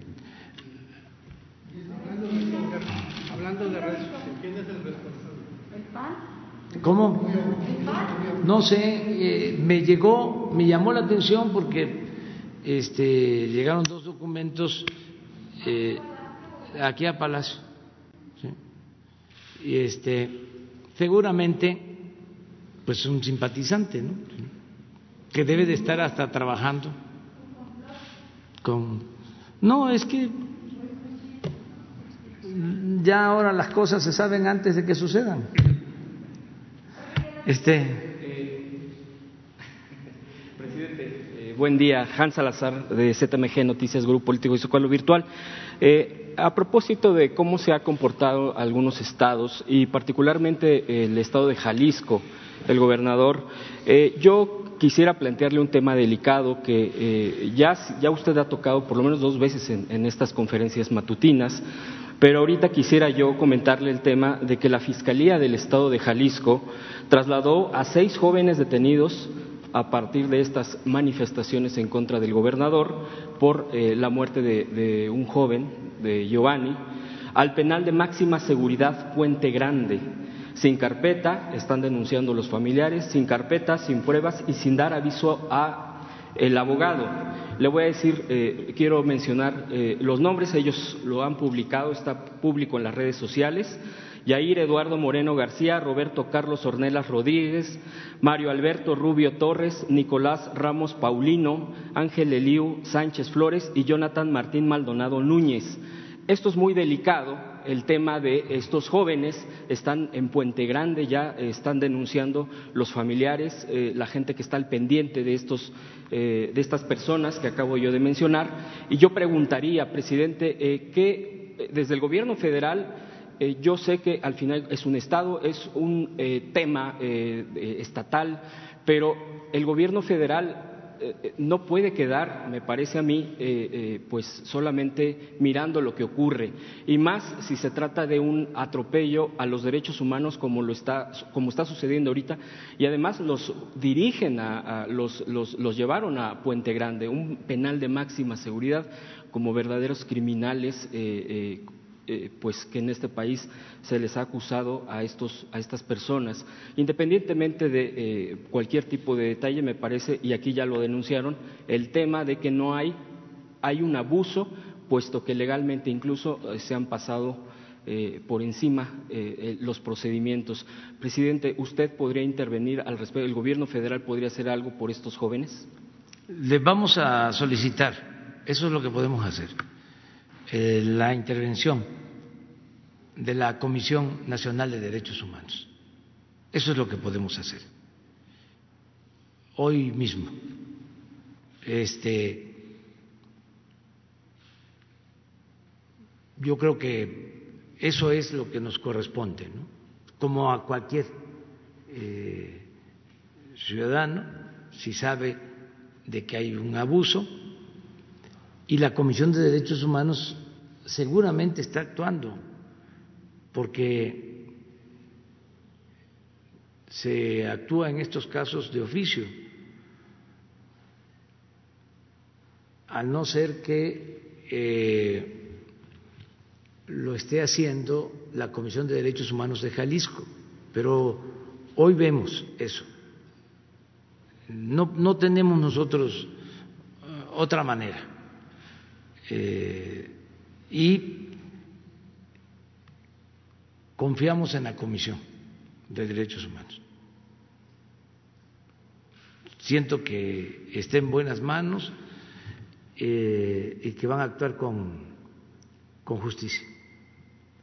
Presidente, segundo, segundo, punto, yo quisiera preguntarle.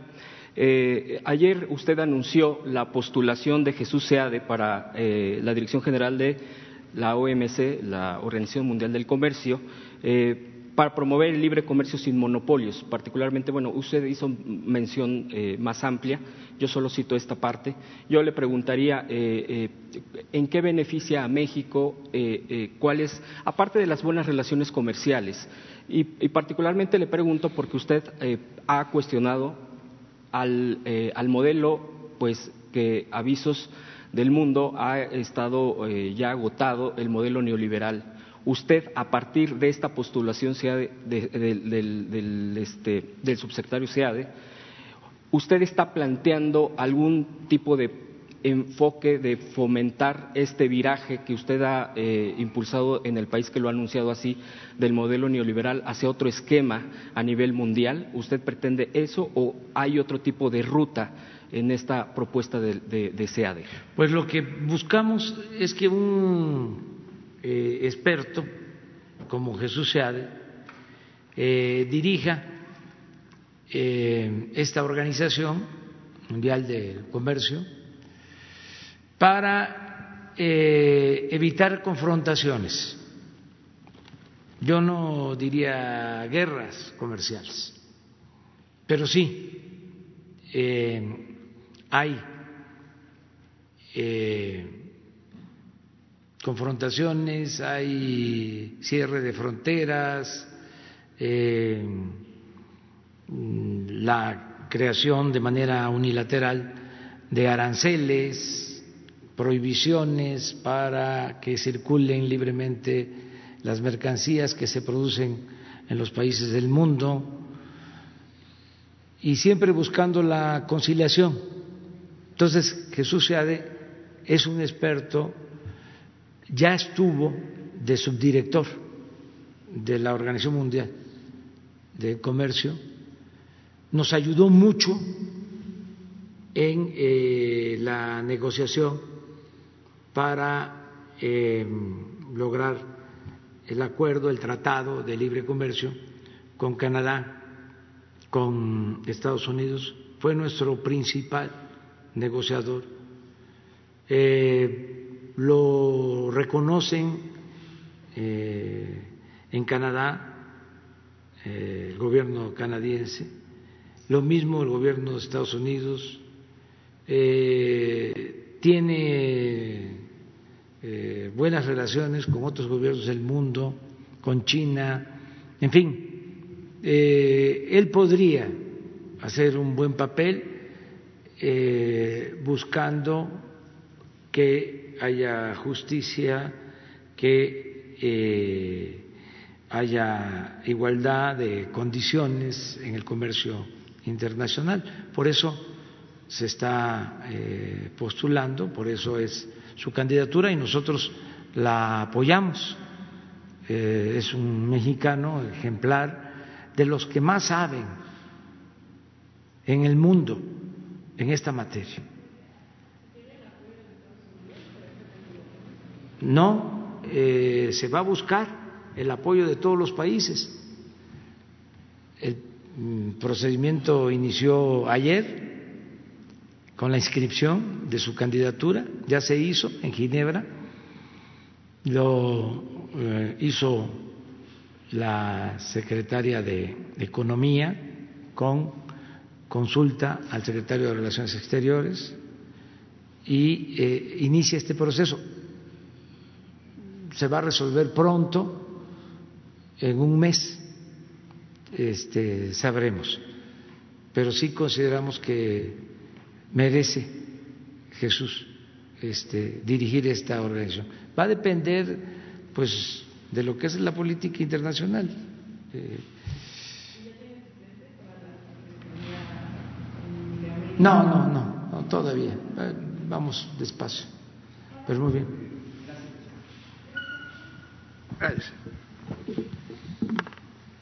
Buenos días, señor presidente. Urbana Barrera, del diario Ovaciones. Buenos días, señor secretario, secretario, buenos días. Este, yo quiero regresar un poquito al tema de salud. Eh, ¿Recuerda usted que hace casi ocho meses, el 23 de septiembre, hablábamos de cómo los gobiernos pasados se habían encargado de limitar eh, la producción, por decirlo así, de, especialistas? Ahora con todo lo que se ha hecho, del trabajo que se ha hecho en ocho meses, pues los, los médicos, bueno, desde que llegó el, su gobierno, pero que se acrecentó en los últimos ocho meses, que ya se estaba trabajando antes de la, de la pandemia, pues los, los, médicos empezaron a organizar, hicieron un, frente eh, para lograr, decía el señor secretario de Salud, que eh, ellos también los iban a organizar. Ahorita hay un sentimiento de, de, mucho agrado por todo lo que se, se, está haciendo, ¿no? Saludan, felicitan todas las iniciativas eh, y también ya pues tienen otras otras peticiones ¿no? para, para usted, señor presidente, para el secretario de Salud. Ellos quisieran escuchar eh, de ustedes si, en primer lugar, eh, van a permanecer esos 48 mil médicos, enfermeras, camilleros, personal de salud que fueron contratados, si van a permanecer ahora que se haga la nueva reconversión. Porque como están sus contratos por seis meses, pues temen, ¿no? Dicen ya nos la rifamos, ya nos contagiamos, eh, estamos con, el gobierno del presidente Andrés Manuel y quisiéramos saber si nos vamos a quedar. Eh, otra de las peticiones es de ellos eh, cuándo podrían estar listas las bases para el nuevo concurso, el examen, si va a ser nuevamente con el ENAR, si lo va a hacer, como usted decía, las Fuerzas Armadas, aprovechando ese sistema que es menos de 30 minutos les da el resultado. Si se les va a cobrar los tres mil pesos, los nueve mil al final para la certificación titulación, y ellos también solicitan una homologación en la beca, en el pago que se les da a los residentes, ellos se manejan con R1, R2, R3, R4, o sea, residente nivel 1, residente nivel 2, porque no es igual para los residentes del sector salud, para los residentes de LISTE, para los residentes del IMSS. Y, de paso, dicen todos los, médicos, me han mandado, ellos ya son casi dos mil médicos los que se organizaron, me han dado correos, y dicen que el bono COVID que se le está otorgando eh, es un 20% sobre su salario, pero es sobre el salario base. Y un médico R3 eh, tiene un salario base de 1.270 pesos, más todos los conceptos que se le van integrando. Pero el bono COVID se pulveriza porque sería como de 257 pesos quincenales. Entonces la, solicitud que le hacen es que si puede ser al salario integrado, por lo menos. Es una de las, cuatro o cinco peticiones que hacen los, los médicos. Ellos están muy, eh, muy contentos con el anuncio que hizo usted de las becas al extranjero eh, y piden también que se puede ser homologado todo esto, ¿no? Los 24 mil pesos que usted plantea que casi son los 1.200 dólares que se homologara, que son los 24 mil pesos por las 30 mil becas, dan 720 mil por los 12 meses, dan los 8 mil 640 millones, por ejemplo, que pagó Walmart. Las cuentas, el presidente las tiene perfectamente claras nada más que hubiera una homologación para que ellos se sigan comprometiendo con, con usted, ¿no? Y, este, y sigan avanzando en ese sentido. Esas serían las, las peticiones para, para quien dirige todo el sector salud y sobre todo las bases, ¿no? ¿Cuándo podrían estar las bases para el nuevo concurso? Y que si aquellos médicos que ya concursaron cuatro o cinco veces, que tienen calificación aprobatoria y que se quedaron a unas milésimas, décimas, si podrían tener pues este un punto a favor, ¿no? Un punto a favor, porque ya además están como en, lista de espera. Esas serían las primeras preguntas y si me permite otra relacionada también al sector de salud. Bueno, en el caso de los eh, médicos, eh, el compromiso es eh, la contratación de médicos, de enfermeras, por esta circunstancia de COVID, pero se van a quedar porque eh, había este, faltantes, mm, no teníamos eh, los médicos ni las enfermeras necesarias antes del COVID. Esto lo constatamos este, en la gira que hicimos por los 80 hospitales del IMSS Bienestar. Eh, recuerdo que de los, de los tres hospitales del IMSS Bienestar que visitamos de Yucatán, no había pediatra, en los tres. Este, por poner un ejemplo. Entonces, se quedan y va también el plan de eh, la formación de las 30 mil becas para estudiar especialidades en el extranjero. eh, y en efecto son como 8 o 10 mil millones de pesos que vamos a destinar cada año para mantener eh, estos 30 mil eh, becados, especialistas. vamos a, dejar ese legado de especialistas, que no nos vuelva a suceder lo mismo, que si no es por el aplanamiento de la curva epidémica, eh, hubiésemos tenido un grave problema, porque no tenemos especialistas. No olvidar que en los 36 años de política neoliberal, a veces les molesta que yo esté repite y repite, pero no quiero que se padezca de amnesia que este, olvidemos. En 36 años se apostó a privatizar la educación y nos dejaron sin médicos y sin especialistas. Entonces, eso ya no puede seguir sucediendo. Entonces, sí vamos a atender sus peticiones, vamos a irlas resolviendo. Eh, el sector salud eh, tiene presupuesto suficiente, como nunca, de, adicional al presupuesto eh, autorizado, presupuesto anual, se le agregaron 40 mil millones de pesos. Todo esto nos ha permitido eh, levantar el sistema de salud. Y Hugo y el doctor Alcocer, sería conveniente más eh, adelante, como sugerencia, que se informara sobre estos eh, planes.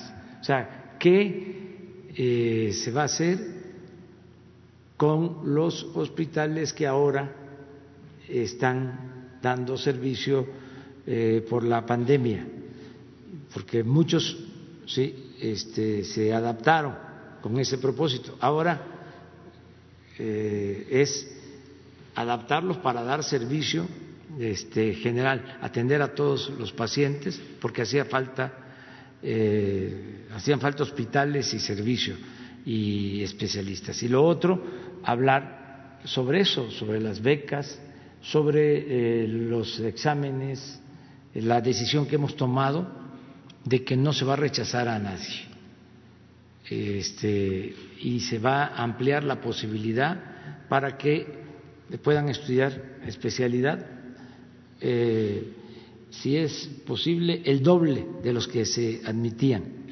en México. Y el resto, calculamos 30 mil becados al extranjero, porque según la información que me ha dado el doctor Alcocer, son como 50 mil solicitudes y hay posibilidad o se aceptan alrededor de 10 mil. Entonces vamos a aumentar aquí al doble, que sean 20 mil y nos quedarían 30 mil que serían los que van.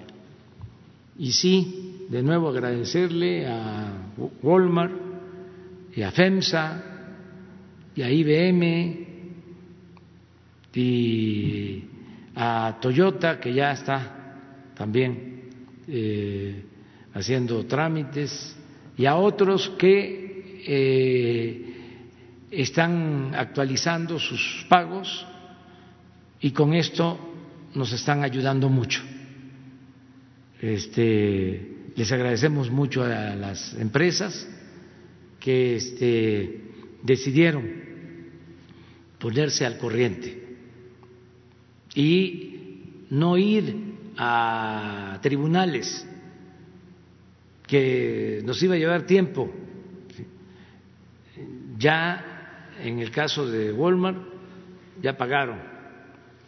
El caso de FEMSA, tres pagos van a ser, este, terminan de pagar creo que en julio este, y ya pagó IBM y Toyota está en lo mismo. Hay unas empresas eh, canadienses, este, mineras, que este, no están al corriente, quieren eh, ir a tribunales internacionales. Entonces aprovecho para mandarle un mensaje respetuoso a el embajador de Estados Unidos, digo de Canadá, que nos ayude a convencerlos de que para qué vamos a tribunales, que este es muy claro que tienen esas deudas con el SAT y que ojalá de todos los que están colaborando cuánto sería ojalá y nos este nos ayuden este a convencerlos porque todo esto es eh, eh, muy oportuno con la crisis pues nos permite que no se nos caiga la recaudación y tener los recursos suficientes. De los que ya están colaborando, señor presidente, ¿cuánto es el cálculo más o menos de lo que ingresarían a las arcas? Pues hasta ahora se tienen ya acuerdos por 25 mil millones. O sea, eh, lo que está pagado y lo que está por pagarse ya, pero comprometido. Pero sigue este, recaudándose más. Por eso, muchas gracias a las empresas este, por su eh, apoyo. Bien, la segunda pregunta, señor presidente, y es un tema que usted tiene ahí sobre el escritorio. Eh, lamentablemente, en la pandemia, usted nos ha dicho que se perdieron en la etapa más fuerte 555 mil, perdón, sí, este, 555 mil empleos, que se podrían perder otros 350 mil, más o menos, y que cerraríamos casi con un millón. Eh, lo grave de este asunto, y es lo que le quiero preguntar, usted sabe bien que eh, la gente que se despidió, a los trabajadores, eh, se les liquidó ya de otra forma. Antes de que llegara usted al gobierno, hubo una reforma a la ley laboral en la cual eh, ahora a los trabajadores se les liquida con tres meses, doce días por año, pero además topados a dos salarios mínimos. Antes eran tres meses, veinte días, sin ningún tope. Y esto deteriora la liquidación de los trabajadores hasta en un 35%.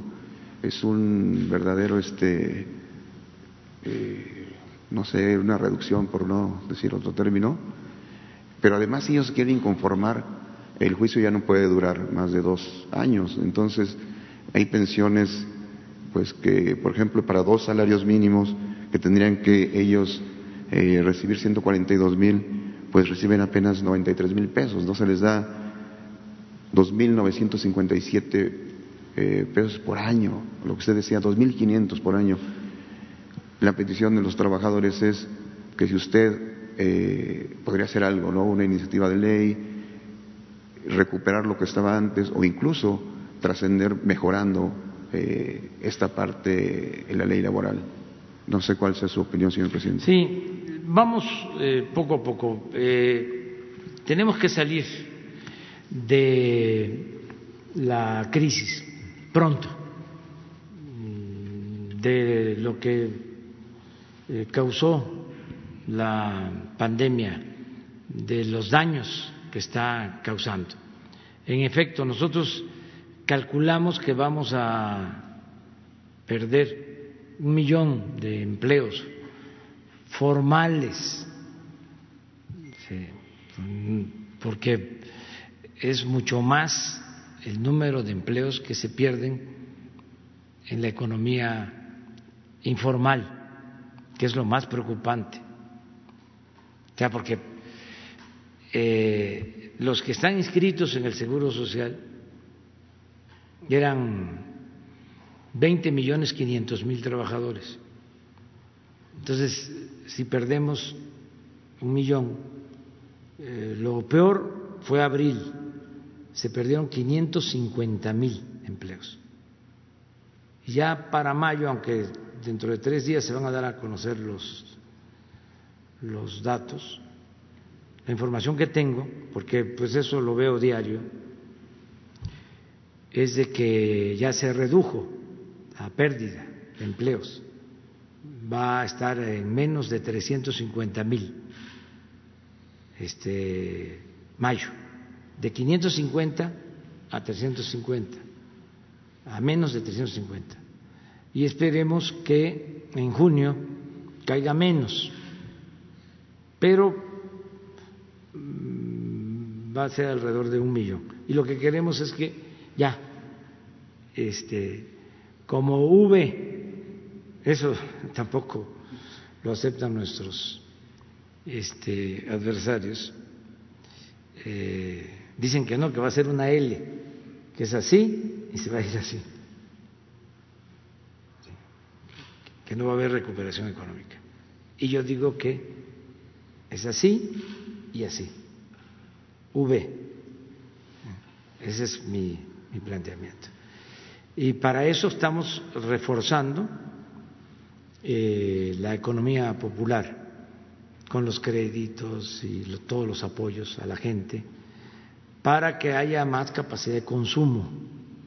Esa es nuestra este, estrategia principal y nos va a ayudar mucho la entrada en vigor del tratado para el primero de julio. Por eso este, agradecemos al gobierno de Canadá y de Estados Unidos.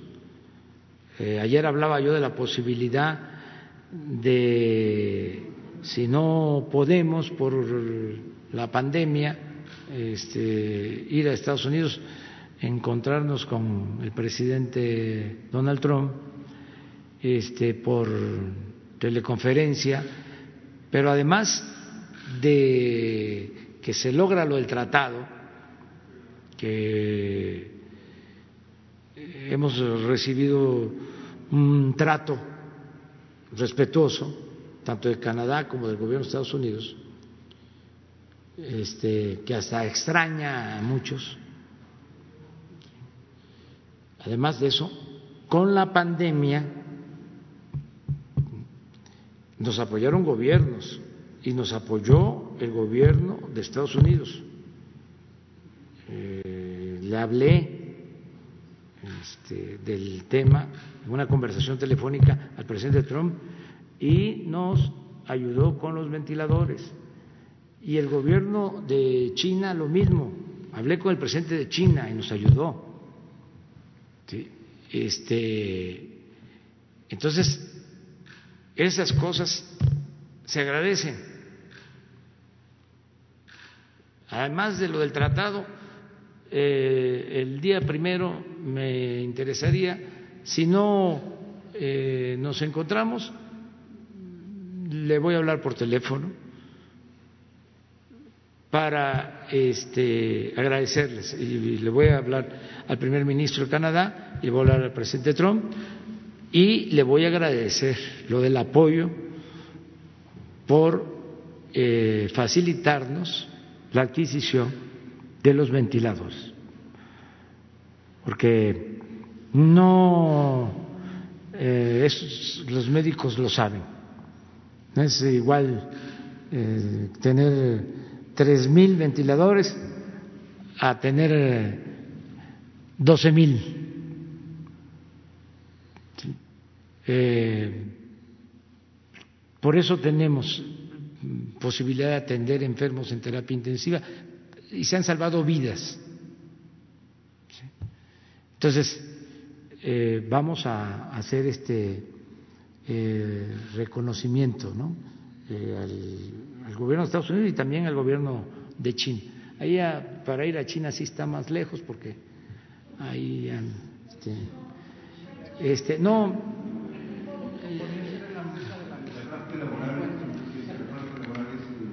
ah bueno terminando esto terminando esto, que vamos a salir bien, que estoy este, seguro que se va a reactivar la economía, este, hacia adelante tenemos que eh, seguir eh, garantizando el bienestar del pueblo, creando empleos y eh, atender el asunto laboral y en particular el asunto de las pensiones. Es un compromiso que tengo. antes de terminar, ver qué hacemos con las pensiones, porque todas las reformas que hicieron a la Constitución, o la mayor parte de las, la mayor, la mayoría de las reformas que hicieron a la Constitución, el periodo neoliberal fue para afectar esto que estás hablando de la disminución del pago por despidos a trabajadores, bueno, pues es este, una muestra, pero así muchas otras cosas. Eh, la misma decisión de entregar las pensiones a las administradoras, a las AFORES, el que eh, ya para el 2024, 2025 van a empezar a jubilarse trabajadores y si no hay una reforma, si no intervenimos, van a recibir la mitad de su salario este, porque fue realmente antipopular todo lo que hicieron. Este, copiaron modelos en el marco de la política económica neoliberal contrarios este, a los trabajadores y al pueblo en general.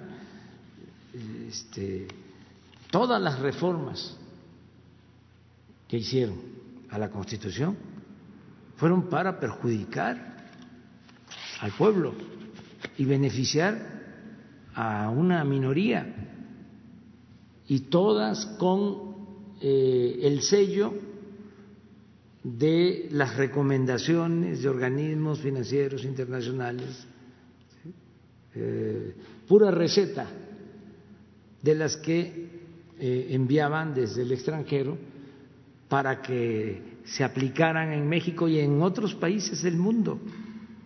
Se ajustó el marco legal para imponer una política antipopular y entreguista. Entonces, eh, todo lo que podamos revertir, se pudo eh, revertir lo de la llamada o mal llamada reforma educativa, Fíjense lo que se ha ganado con eso. Ahora con la pandemia, los maestros este, no dejaron de estar pendientes de sus alumnos en un porcentaje considerable. La vez pasada lo mencionaba aquí Esteban Moctezuma, el 80% de los maestros estuvieron atentos. Y desde que llegamos al gobierno, ni un solo paro de maestros.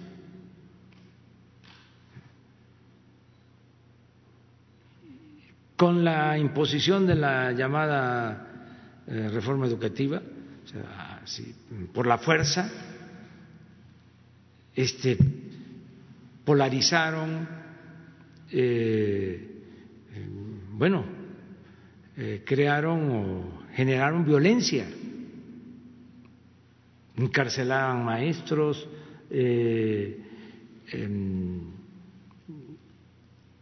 em, crearon un ambiente adverso al magisterio nacional, todo eso ya no existe.